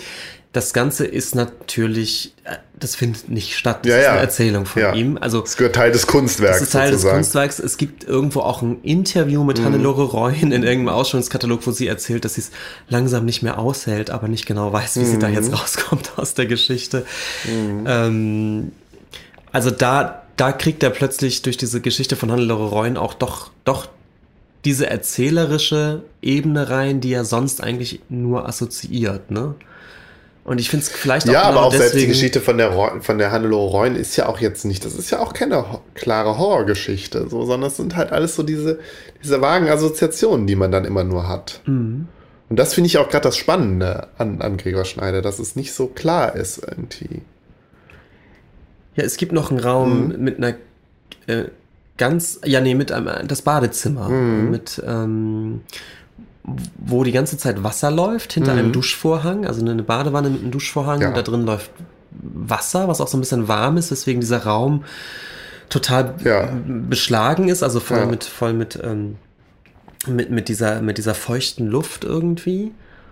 Und auch hier, durch diesen geschlossenen Duschvorhang, hat man natürlich wieder das Gefühl, da steht vielleicht jemand. Ja, und ich meine, aber er zeigt dann ja auch den Film, wo tatsächlich da jemand steht, so ein Mann, der äh, offensichtlich masturbiert und man sieht aber nur, man sieht aber nur seinen Rücken und es steht halt nackt in der Dusche und so. Und dieser, dieser Film wird halt auch in diesem großen schwarzen Raum, wo die kleinen Räume drin sind, gezeigt. Und es wird ein Film gezeigt, ich glaube, der in dem Schlafzimmer spielt, wo eine schwarze Gestalt hinter dem Bett sitzt. Ach, den habe ich gar nicht Hast gesehen. gar nicht gesehen, ja. Wo, also wo direkt die Assoziation so mit, mit David Lynch so äh, bei mir anging. Und du kannst, also weißt auch gar nicht genau, was, was soll das? Es ist auf jeden Fall unheimlich. Also ich kann gar nicht erkennen, wer das ist, ob das ein Mensch sein soll oder. Also, ähm, es gibt zu diesen zu dem Badezimmer eine Geschichte, die ich dann auch erst mhm. gegoogelt habe. Und zwar ähm, geht das zurück auf ein Projekt, was er in London gemacht hat. Mhm. Da hat er äh, so, eine, so, so ein Doppelhaus äh, angemietet. Und in beiden Haushälften war, war sozusagen Installation von ihm drin. Man hat als Einzelperson den Schlüssel bekommen und konnte ja. da reingehen. Ja. Und du bist dann in die erste Haushälfte rein und bist die verschiedenen äh, Zimmer ab, abgeschritten und äh, Teile Teile dieses Hauses war eben einerseits dieses Badezimmer, was, was wir gesehen haben, ja. aber auch eine Küche und ein Kinderzimmer. Ich glaube, ja. das, das hatte er nicht in der Ausstellung. Und in der Küche stand eine Frau und hat abgewaschen. Also ja. wirklich eine ja, mutmaßlich eine Schauspielerin, Schauspielerin ja. und hat abgewaschen und konnte die jetzt da beobachten. Im Badezimmer stand eben besagter Mann hinter dem Duschvorhang ja. und hat äh, zumindest so getan, als würde er da irgendwie onanieren. Ja. Und im Kinderzimmer saß ein kleines Kind und hat wohl irgendwie mit, hatte aber wohl ja. eine schwarze Plastiktüte oder einen Plastiksack über den Kopf. Ach krass. Ach, das wird ja immer schlimmer. Total ja. horrormäßig. Aber das war wirklich so. Das ja? war wirklich so. Das war, das, das war eine Installation. Und du bist dann halt runtergegangen krass, ja. und konntest in die zweite Doppelhaushälfte gehen, mhm. wo exakt identisch sich das gleiche abgespielt hat. Und er hat nämlich anscheinend sogar Zwillingspaare engagiert als Schauspieler, die exakt alles gleich Krass. gemacht haben. Mit der einen Ausnahme, dass statt dem Kind nur noch der Plastiksack da war oder irgendwas. Es gab jedenfalls oh, es wird ja immer schlimmer, Es gab eine ja. ganz unheimliche Pointe in Bezug aufs Kind. Ich kriegte nicht mehr ganz zusammen. Und ähm, ja, aber wo du das Wort unheimlich sagst, vielleicht ist das auch wirklich der, der Kernbegriff der ganzen Sache. Mhm. Unheimlich. Steckt ja auch das Wort Heim drin. Ich weiß es nicht. ja, das stimmt. Also ich finde in dieser, in dieser London-Geschichte mhm. jetzt noch viel mehr als als in den Räumen, die wir jetzt nur gesehen haben. Das will ich auch mal mitmachen, so eine sowas, so eine Ist natürlich so ein theatralisches Moment, ja. Also ich finde da, mh, mm, da kippt es ja wirklich in so eine Inszenierung, die eben auch was Erzählerisches hat, die vielleicht eher an so eine, ich weiß nicht, sind das denn Theaterkulissen oder so, oder? Ja, keine Ahnung. Es verstärkt auf jeden Fall ja noch den Eindruck, wenn da wirklich dann Leute drin sind. Hm. Ja, total. Ja. Ja. Ja, dann lass uns mal weiter in, die, in der Ausstellung gehen. Ähm, also ich finde, das war, das war schon mit der, das Interessanteste. Ich meine, eine Sache haben wir jetzt ausgespart, die mit dem Sterberaum, aber da können wir ja vielleicht, nach, die können wir ja vielleicht nachher noch kurz erwähnen. Genau. Die wollen wir ja nicht zum, zu unserem Schwerpunkt machen. Also ich finde die, die Räume, über die ich die ich jetzt am spannendsten fand, haben wir eigentlich gesprochen? Mhm. Oder fällt dir noch was ein? ja, also ich, ich würde sonst einfach nur punktuell noch was erwähnen, weil ich jetzt auch die Reihenfolge gar nicht mehr auswendig weiß. An einer Stelle ähm, geht man irgendwie äh, durch eine Tür und ist dann plötzlich in so einem Keller. Also man hat das Gefühl, man steht in einem Keller. Ja. Dann geht man wiederum um so ein paar Ecken und es ist auch wirklich ganz eng und klaustrophobisch und natürlich kommen dir die anderen Museumsbesucher auch äh, entgegen und so und und dann gehst du nochmal durch die Tür und bist plötzlich in einem Hausflur, also in einem Eingang, nachgebauten Eingang von einem Wohnhaus. Ich glaube, das ist sogar das, der Eingang von seinem Haus UR, von seinem Wohn äh, ja, das kann sein. Ähm, Geburtshaus. Dann gibt es ja noch diesen Matschraum, wo auf, der Bo auf dem Boden so ein, so ein großer Bereich ist, wo Matsch, also Wasser und Erde oder Sand ist. Der aber auch voll raus fiel. Der fiel so ein bisschen es gab raus. Ein Ja. Durchbruch nach oben, also oben war freier Himmel zu sehen durch. Wirklich? Ja. Ja, okay. Ja. Da gab es äh, freien Himmel und dadurch hat es dann eben auch ab und zu geregnet. Das Ja. lief ja über den Winter, die Ausstellung. Und darunter war dann eben einfach Matsch, auf den es drauf geregnet hat. Ja. In so einer Art Sandkistensituation. Das Ja. heißt, man konnte so drum rumgehen, man hätte aber theoretisch auch Ja. äh, auf den Matsch draufsteigen können. Der fiel so ein bisschen raus, ja. Ja, und dann war man plötzlich auch irgendwann in so einem Raum, wo so, ja, Leichen auf dem Boden lagen, also Puppen natürlich, die ja so mit, mit Plan bedeckt waren und man aber die Assoziation, das sollen Leichen sein, doch hatte. Und es waren auch immer irgendwie zwei, also so immer so zwei, ja, zwei identische Körper. Gesichter konnte man nicht sehen. Und es, man hat das Gefühl, das Gefühl, sollen das jetzt Kinder sein oder so? Also es waren sowohl als auch Kinder als Erwachsene. Ja. Also es war Die Tüten waren auch zu klein für Mhm. die Körper, die hätten drunter liegen müssen, sondern es waren eher Plastikplanen, die auf dem Boden Ja. lagen und da, da kam, da äh, Ja, Benjamin, aber guckten war- zwei, zwei ja, Beine aber die. Assoziation war einfach, das sind, äh, weiß ich nicht, äh, die Überreste von einem Bombeneinschlag oder so. Irgendwie sowas, ja. Ja, aber es ist halt, es ist halt so vage. Also das fand ich auch wirklich nicht schlimm. Also ich weiß, meine Mutter, ich habe meinen Eltern empfohlen, da mal reinzugehen. Das fand meine Mutter ganz schlimm. So, aber während ich fand das zu artifiziell, um mich da wirklich vor zu, zu Ja, gruseln. und man muss klar sagen, dass in dem Raum, von dem du jetzt gerade Mhm. sprichst, dass der Raum an sich jetzt nicht so inszeniert war, sondern das Ja. war wirklich eher ein Museumsraum, Ja, wo klar stimmt. war, es handelt sich da jetzt um plastische Arbeiten, um, um Skulpturen letztendlich. Und ich glaube, das waren auch frühe, frühe Skulpturen von ihm. Ja, worauf ich hinaus wollte, ist, dass an diesem Raum es einen kleinen, eine kleine Tür gibt zu einem angebauten Nebenraum, ähm, wo wirklich dann so ein mit- Museumsmensch, ein Museumspersonalsmitglied ähm, einem die Tür aufmacht. Und dann geht man nochmal durch so eine Tapetentür und steht plötzlich einem ganz, ganz kleinen, völlig zugestellten Raum, der so ein bisschen aussieht wie so ein kleiner Kellerraum, wo ja alles voll war mit Messi-Raum war das. ja, mit Sachen, die der Gregor Schneider irgendwie in seiner Kindheit gesammelt hat oder so. Also, man, ich glaube, das soll so ein bisschen sein Arbeitsraum sein oder so sein Kindheits-Kinderzimmer, aber es ist auch so, ja, es, ist, es hat so eine Kelleratmosphäre oder so. Also, es ist sehr, auch so eine morbide Atmosphäre irgendwie. Ja, aber das fand ich krass, vor allen Dingen, weil dieser Raum ist so klein und dann kann man da nur, wird man da nur einzeln reingelassen und erstmal geht man durch die eine Tür und steht dann mit dem Museumsmenschen auf, auf zwei Quadratmetern und dann denkt man auf einmal, "Huh, hier ist ja gar nichts, und dann macht er diese Tapetentür auf und dann geht man um die Ecke und steht dann in diesem kleinen Raum. Und dann gab es ja auch noch etwas weiter vorher so einen Raum, wo man nur so über so einen kleinen Tunnel reinkriechen konnte. Stimmt, ja, da Ja, musste man so- irgendwie durchkriechen. Genau. Das war so eine ähnliche Situation wie das Kinderzimmer letztendlich. Ja, das war so ein ja. Raum mit einem Bett drin. Bett und einer Badewanne. Und, einer- und einer äh, Glaube ich, oder? Badewanne oder zumindest ein. Irgendwas, eine Waschgelegenheit. Zumindest eine Waschgelegenheit, ja. Ja.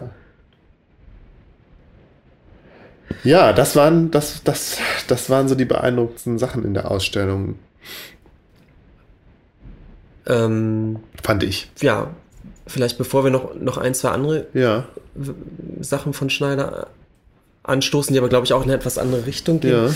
Nochmal so als Fazit, was ähm,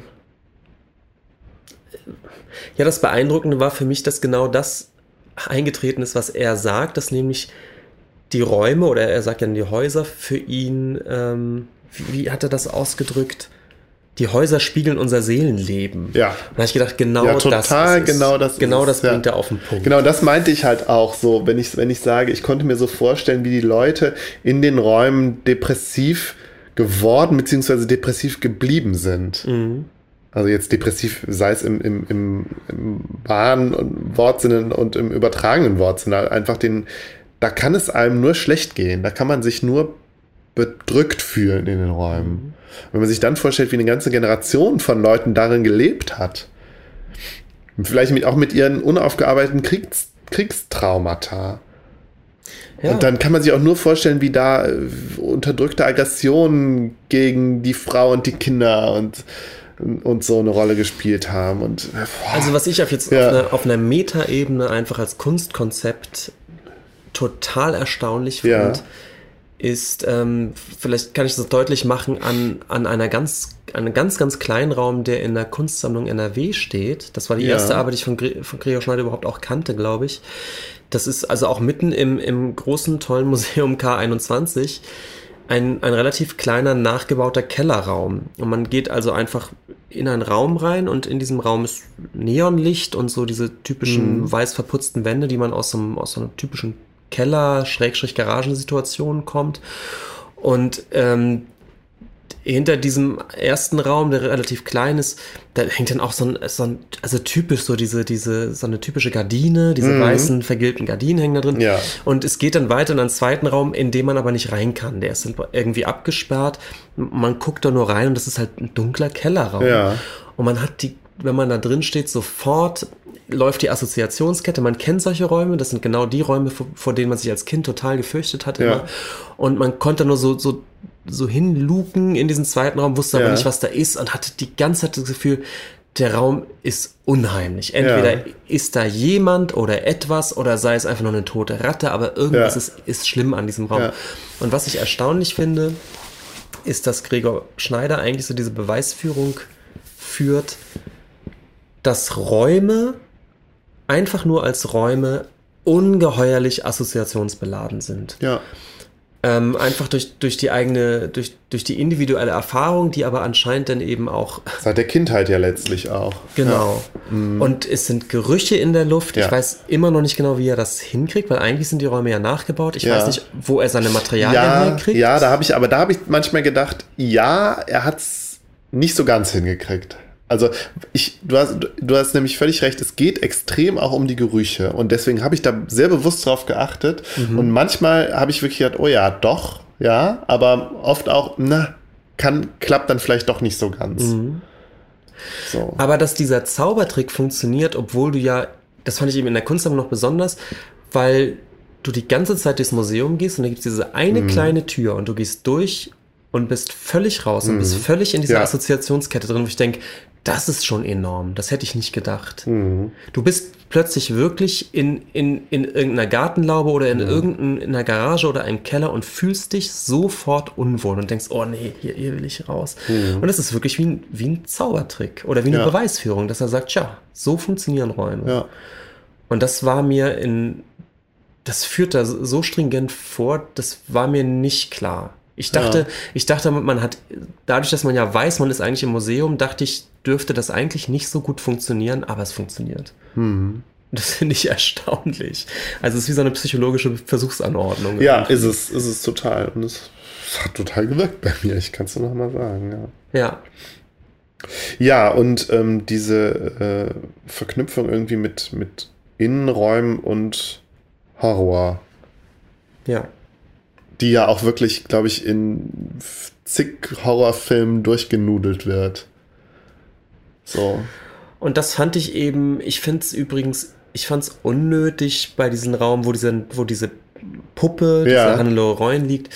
Ich habe das Gefühl gehabt, dieses Erzählerische wirkt für mich fast stärker, wenn es nicht so ausformuliert wird.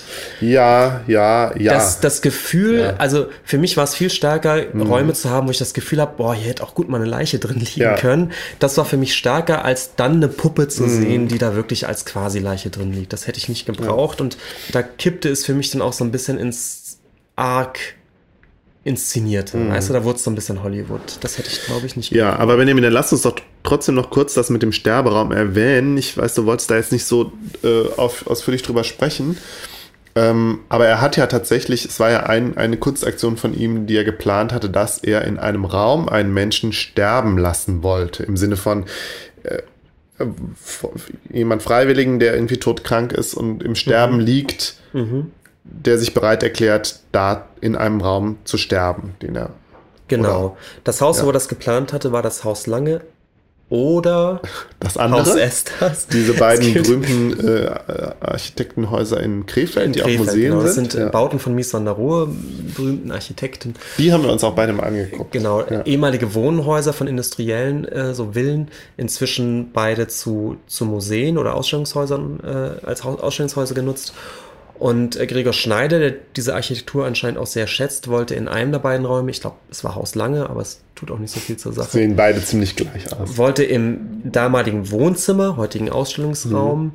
äh, eben eine Art Kunstperformance durchführen, dass ein Mensch sich da, da seine letzten Lebenswochen dann eben verbringt. Ja, oder wie auch immer, ja. Und eben mit einem Freiwilligen, der na natürlich zustimmt, sozusagen statt auf einer Palliativstation sollte der eben öffentlich in diesem Raum die letzten Wochen verbringen. Ja. Und auch eben dann für, für, für Besucher sozusagen, die hätten sich, die hätten das von außen einsehen können. Ja. Kann man sich vorstellen, was das für, für, für, für ein Skandal war. Also ich meine, es, es ist nicht stattgefunden, es hat nicht stattgefunden, es ist nicht passiert. Es, ähm, ist, es ist wegen, wegen des Gegenwinds nicht stattgefunden, wegen der. Also der Schneider hätte das schon durchgezogen, meinst du? Ich glaube schon, ja. ja. Aber man also weiß jetzt auch nicht, ob es Freiwillige gab oder so. okay, aber nicht. es ja. gibt Interviews von ihm, also mhm. er, das, er hat das wirklich so publik gemacht und ja. ich glaube, er hätte es wahrscheinlich auch durchgezogen. Gut, vielleicht hat er auch niemanden gefunden, der das macht, das weiß ich nicht. Aber ähm, klar war, dass, dass, dass das pressemäßig auch so, so ein krasses Skandalgewitter gab, dass, dass er ja, von der Idee auch zurückgeht. Ich muss auch ehrlich sagen, ich, äh, ich finde das auch, ich kann mir das auch nicht vorstellen. Also ich da sträubte sich bei mir tatsächlich auch. Gerade weil da so viel ähm, Angst vor, der eigenen, vor dem eigenen Voyeurismus drin steckt irgendwie bei mir. Also im Sinne von, ich wäre ja mhm. doch, ich würde, ich wäre ja doch, ich würde das ja auch sehen, irgendwie. Also irgendein Teil von mir wird das dann ja, wäre dann ja doch so neugierig, das, das sehen zu wollen, aber davor würde ich dann, schräge ich dann doch so zurück und mhm. Es ist einfach, es ist eine Ungeheuerlichkeit, finde ich. Obwohl ich, Gregor Schneider sagt ja, ja, ich glaube, er will einfach nur den, den, den Tod wieder zurück ins Leben holen, so in der, in der modernen ja. Gesellschaft und dazu einen Beitrag leisten. Ja, klar, natürlich. Also und natürlich als, als sagt er, dass Diskussionsbeitrag ist das natürlich schon, kann man das schon äh, akzeptieren, ja. Und er sagt natürlich auch, die eigentliche Ungeheuerlichkeit ist doch, dass das permanent stattfindet und man ja. sich dagegen total wehrt und, und das völlig ausklammert. Und er sagt, äh, ist das nicht eigentlich der Skandal? Und weniger die Idee, das einmal exemplarisch eben öffentlich zu zeigen. Ja, ja, gut, aber vielleicht ist es auch gerade das Öffentliche. Und man, du, du, man, kann, man kann ihm dann ja auch unterstellen, er, er instrumentalisiert den, den, das Sterben von Menschen für seine eigene Kunst und so. Das kann man ihm ja durchaus vorwerfen. Er ist ja nun mal auch ein Künstler. So, und ich finde, da, ist, da ist, steckt halt auch die Problematik drin. So, es ist ja, ist ja jetzt nicht irgendwie eine Kirche, die das äh, beschließt, so. Sondern das ist halt ein Künstler, der auch äh, Interesse daran hat, berühmt zu werden oder keine Ahnung. Das kann man, kann man ja alles, so kann man ja diskutieren. Ja, und ich glaube, dass die Diskussion an mhm. sich ist natürlich für ihn dann auch schon ein Erfolg im Sinne von, er hat, er hat da wirklich was in Gang gebracht. Die Diskussion ist, ist durch die Decke gegangen ja. sozusagen. Und als, als Reminiszenz dieser Geschichte sozusagen, die für ihn, glaube ich, auch gar nicht gescheitert ist in dem Sinne, sondern ich glaube, mit dieser Diskussion hat er genau das erreicht, was ja. er wahrscheinlich schon wollte. Als Reminiszenz daran hat er eben diesen Raum, in dem er das geplant hatte, auch als Raum ausgestellt ja. in der Ausstellung. Also da also sieht man dann diesen leeren Raum aus dem Haus lange. Und man steht vor dem Fenster mhm. tatsächlich. Ja. Man, man guckt also wirklich, guckt, man hat genau die Situation, rein, die ja. man gehabt hätte, wenn diese Performance stattgefunden hätte. Ja. Also übrigens ohne Puppe diesmal Na, oder so. Also genau, natürlich der, der Raum, Raum leer, in dem das geplant war. Ja. Und jetzt überlege ich gerade, wollen wir kurz noch über Goebbels. Zeit haben wir, wir reden noch über Goebbels Geburtstag. Ja, und ich würde vielleicht ganz kurz noch über das Buch, dicke Buch, was ich hier gerade hingelegt habe, reden. Aber okay. dann also, und zwar ähm, schon ums Jahr 2000 rum, ich glaube, in Vorbereitung auf die Biennale in Venedig, mhm. hat äh, Goebbels recherchiert, äh, Goebbels, hat Gregor Schneider äh, zu, zu, ähm, äh, zu Goebbels ähm, ja. Äh, geforscht, weil er natürlich wusste, dass, dass, äh, dass äh, Goebbels in äh, Reit geboren ist. In Reit ja. geboren ist, genau wie, wie Gregor Schneider. Und hat versucht herauszufinden, ob es nicht noch ehemaliges Wohnhaus oder sowas gibt. Ja. Und es gibt diverse Häuser, in denen Goebbels auch gewohnt hat oder zu denen es eine Verbindung gab. Aber besonders, besonders überrascht hat ihn, dass das Geburtshaus von Goebbels, in dem er seine allerersten Lebensjahre bis, ja. bis drei oder vier Jahre gelebt hat, 100 Meter Luftlinie von, von Schneiders Haus UR ja. ist. Also tatsächlich im gleichen Stadtviertel. Und ähm, ihn hat auch überrascht, dass das nicht ganz unbekannt war. Also es war mhm. nicht geheim, Aber so richtig bekannt, also so drüber geredet wurde auch nicht. Das mhm. wusste man halt, aber da wurde nie so richtig drüber gesprochen. Er, er hat irgendwann mal so halb scherzhaft gesagt, er hatte irgendwann während der Recherche das Gefühl, er ist der einzige Mensch in Reit, der das nicht wusste. Weil jeden, der gefragt hat, meinte, ach ja, doch, hätte man ja dann schon ja. mal gehört. Ihm war das neu.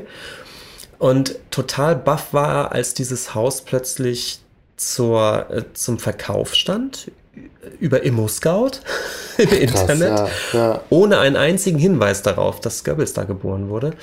Obwohl, wie gesagt, es war ja nicht unbekannt und es kam auch immer mal zu irgendwelchen Jahrestagen vor, dass irgendwelche Neonazis da Blumensträuße mhm. hingelegt hatten. Aber in dieser Immo-Scout, äh, ähm, äh, in, in dieser Annonce war das halt mit keinem Wort, war die Rede darüber.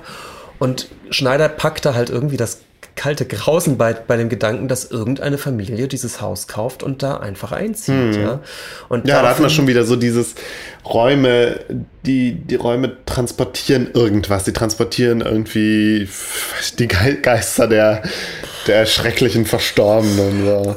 Also, also den, den, Gedanken. Schneider sagt auch, er hatte mal den Gedanken, es gibt ja in der Psychoanalyse wohl diese Idee, dass sich zwischen dem zweiten und vierten Lebensjahr ein Großteil der, der, des psychischen Gepäcks zusammenschnürt. Mit ja, aber da sind wir doch wieder genau dabei. Und er sagt dann eben auch, was, was heißt das ja. bei so jemandem wie Goebbels? Mhm. Er hat genau diese Lebensjahre da verbracht. Mhm. Steckt das jetzt ja. da in der Architektur oder nicht? Ja, aber das wird meine These ja bestätigen, ja.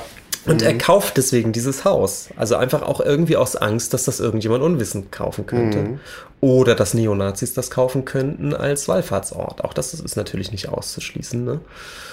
Und er kauft eben dieses Haus mit der Idee, da irgendwas draus zu machen. Das, das erste, was er drin macht, ist so eine Art Videoperformance, dass er selbst versucht, in dem Haus mehrere Tage zu wohnen und zu essen und zu schlafen, was ihm wohl nicht gelingt. Er hat gesagt, er hat es wohl nicht hingekriegt, nachts da zu schlafen. Aber es gibt eben Videos, wie er da einfach am Küchentisch sitzt und eine Suppe isst oder mhm. sowas. Das war die erste Station. Und die zweite war, dass er angefangen hat, ähm, die Räume nach und nach auszubauen, also zu entkernen, also wirklich die, die Wände rauszureißen, mhm. das gesamte Mobiliar rauszureißen, was noch irgendwie drin war, das war natürlich auch teilweise Einbaumobiliar. Und diesen äh, ganzen Bauschutt äh, packt er in einen Container, mhm. den er dann auf Reisen schickt zu einer Ausstellung in Polen, glaube ich, mhm. als allererstes. Danach war das in Berlin zu sehen. Nur dieser Container mit dem Bauschutt. Der Container mit dem Bauschutt aus ja. dem Inneren. Mit der Begründung, dass dass genau dieses Material, was ja. er da abträgt, jetzt zum Beispiel nicht mehr zur Verfügung steht, als wie er das nennt, Berührungsreliquie. Ja. Für, hat für ja was Kathartisches auch irgendwie so, ne? Genau. Ja. Und er hat eigentlich sogar vorgehabt, auch die Außenmauern, also wirklich alles komplett zu zerlegen, also das, das Haus wirklich dem Boden gleich mhm. zu machen, was wohl nicht funktioniert, weil einige der Häuser links und rechts davon mhm. tragend an den gleichen Außenwänden hängen mhm. oder so. Also das hat mhm. statische Probleme. Aber zumindest ist es in, inzwischen fast entkernt es ist nicht betretbar, so viel ich mhm. weiß. Man kann es jetzt nicht als Ausstellungsraum oder was nutzen. Also es ist jetzt als, als leere Hülle steht es da jetzt noch irgendwie. Und den mhm. Bauschutt hat dann, glaube ich, zweimal ausgestellt und dann auch wirklich entsorgt. Mhm. Den gibt es auch nicht mehr. Mhm. Ja, ja, aber da, da, da, da wird seine anscheinende These, so was macht der Raum mit den Menschen, wird er ja dann doch ganz klar. Oder was, in welcher Beziehung stehen, stehen die Räume zu den Menschen? Jetzt auch gerade natürlich auch die ganze Sache mit Guantanamo, da wird das ja nochmal deutlicher. Weil da ist es ja ganz explizit. Mhm. Da sind es ja die Räume ganz ja, explizit, die ja, werden. genau. Ja.